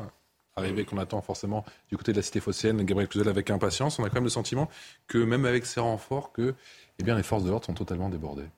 Non, bah, non mais c'est on voit ça comme le nez au milieu de la figure. Non, mais euh, et après, on, on entend euh, le gouvernement nous dire que non, il n'y a pas de, non, non, il y a, il y a partout en France, la police a droit d'aller. Euh, ce monsieur vient de nous confirmer qu'être un îlotier dans certains quartiers de Marseille, c'est juste impossible. Donc évidemment, on peut dire que tous les quartiers sont accessibles si on y va euh, avec un char d'assaut. Moi, je veux bien, mais j'appelle ça quand même des quartiers euh, perdus euh, de la République. Donc alors oui, il y a des problèmes de justice, un tonneau des Danaïdes, les types sont relâchés à peine condamnés quand, quand par bonheur ils sont arrêtés. Mais enfin là aussi, pardon de revenir au débat d'avant, mais Karim Zeribi euh, me disait il n'y a pas de problème avec l'immigration, mais pardon, il y a un éléphant au milieu du salon que personne, personne n'ose euh, euh, citer parce que c'est malséant, c'est que dans les cités de Marseille et ces trafics de drogue sont liés évidemment à l'immigration. On dit que les, mais bien sûr que si. Ah bon? Ah bon Ah, il n'y a pas d'immigration dans les cités de Marseille, il n'y a pas Mais d'immigration personne n'a dans dit les... qu'il n'y avait pas d'immigration, mais de là à dire et expliquer que tous les trafiquants de drogue sont des immigrés, mais c'est un non-sens total. Non, non, Je veux dire, il faudrait que David Lebar soit à l'antenne avec nous. Parce que David Lebar, qui est souvent sur CNews, mais- il dit arrêtez, on a affaire à des Français. Alors après, Ah, je sais que les Français ouais. issus d'immigration pour vous ne sont pas vraiment Français. Bah, et si alors c'est moi, de je ça vais dont vous il dire s'agit, quelque allons-y. chose, quelque chose, Parce qu'ils sont Karim. Français issus Je vais d'immigration. vous dire quelque chose, Karim. C'est encore pire ce que vous me dites, parce que quand vous me dites c'est des Français, c'est des Français issus de l'immigration, c'est encore pire parce que ça veut dire que au bout de trois générations, on n'a pas réussi Non. à résoudre veut ces dire problèmes dans ces quartiers, on liés n'a pas fait à ce qu'il fallait. l'immigration. Ça veut dire que dans ces dire quartiers, ce que vous dites. ça veut dire que dans ces quartiers, vous- nous n'avons pas fait ce qu'il fallait. Non, vous Et je vais vous dire la mais faiblesse. vous avez parlé pendant La une heure. du régalien. Allez-y, Gabriel, pardon. Allez-y, Gabriel. c'est- ça devient Allez-y, Gabriel. Gabriel. votre constat est encore pire puisque vous dites, vous me dites, ce sont des Français, mais ce sont des Français issus de l'immigration. Donc vous êtes en train de dire que même deux, trois générations ensuite, on a les mêmes problèmes que euh, avec des immigrés fraîchement arrivés. vous me laissez Donc vous c'est répondre, le je vous répondrai. constat, c'est le constat de l'échec euh, de, euh, de, de, de l'assimilation dans notre pays. Donc c'est le, et, et c'est le constat que même des générations plus tard, c'est toujours un problème l'immigration. Donc c'est votre constat et je, je, je, je, je le trouve intéressant et, et je le partage. Maintenant, si vous voulez me dire que dans les sites à Marseille, il y a des paysans de Corrèze qui font du trafic de drogue, on va pas être nombreux à vous croire parmi les téléspectateurs. Juste, je vais essayer de sortir la caricature en 30 secondes, c'est difficile. 8000 habitants à la cité de la Castellane, 150 délinquants. Est-ce que les 8000 habitants euh, qui sont honnêtes seraient pas des Français issus d'immigration et les 150 on les pointerait comme étant des Français issus mais- d'immigration avec une immigration qui marche pas. Je suis désolé, l'immense majorité prise en otage par les délinquants, on va l'entendre ça, ils veulent de la sécurité comme vous et moi.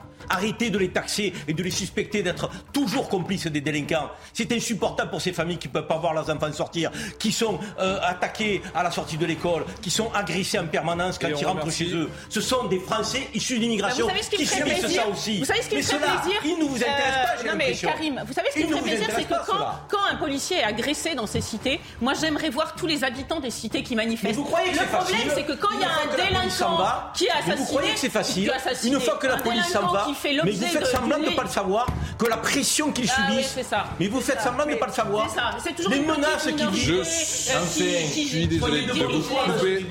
Soyez de bonne foi. Mais on est extrêmement en retard, ça se dispute dans un instant. Je remercie euh, bien chaleureusement effectivement de sa présence et de son témoignage à Rudy Mana du côté de, de Marseille. Un grand merci à vous, on se retrouve à très bientôt pour de tout nouveaux débats. Merci à tous les quatre, ça a été animé comme d'habitude.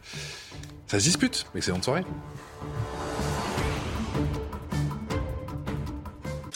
Ce sont les funérailles du siècle. Pour le dernier hommage à la reine Elisabeth II, CNews vous fait vivre l'émotion des Britanniques. Dès 5 heures, Romain Desarbres, Pascal Pro, Jean-Marc Morandini avec nos envoyés spéciaux à Londres et à Windsor. À midi, Sonia Mabrouk et ses invités vous accompagnent durant la cérémonie en l'abbaye de Westminster. Édition spéciale Funérailles de la reine Elisabeth II. Lundi dès 5h en direct sur CNews. Et toute la nuit de dimanche à lundi en direct, la veillée funéraire à Westminster Hall.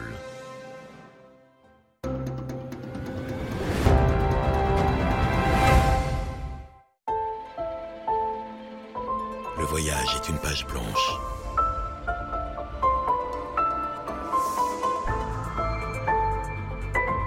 Sa beauté n'est pas de savoir jusqu'où vous irez, mais ce qui vous fait avancer. Nouvelle DS7, le raffinement pour seul guide. Découvrez Nouvelle DS7 dans votre DS Store. Prenez rendez-vous sur dsautomobile.fr. Even when we're on a budget, we still deserve nice things. Quince is a place to scoop up stunning high-end goods for 50 to 80% less than similar brands. They have buttery soft cashmere sweaters starting at $50, luxurious Italian leather bags, and so much more.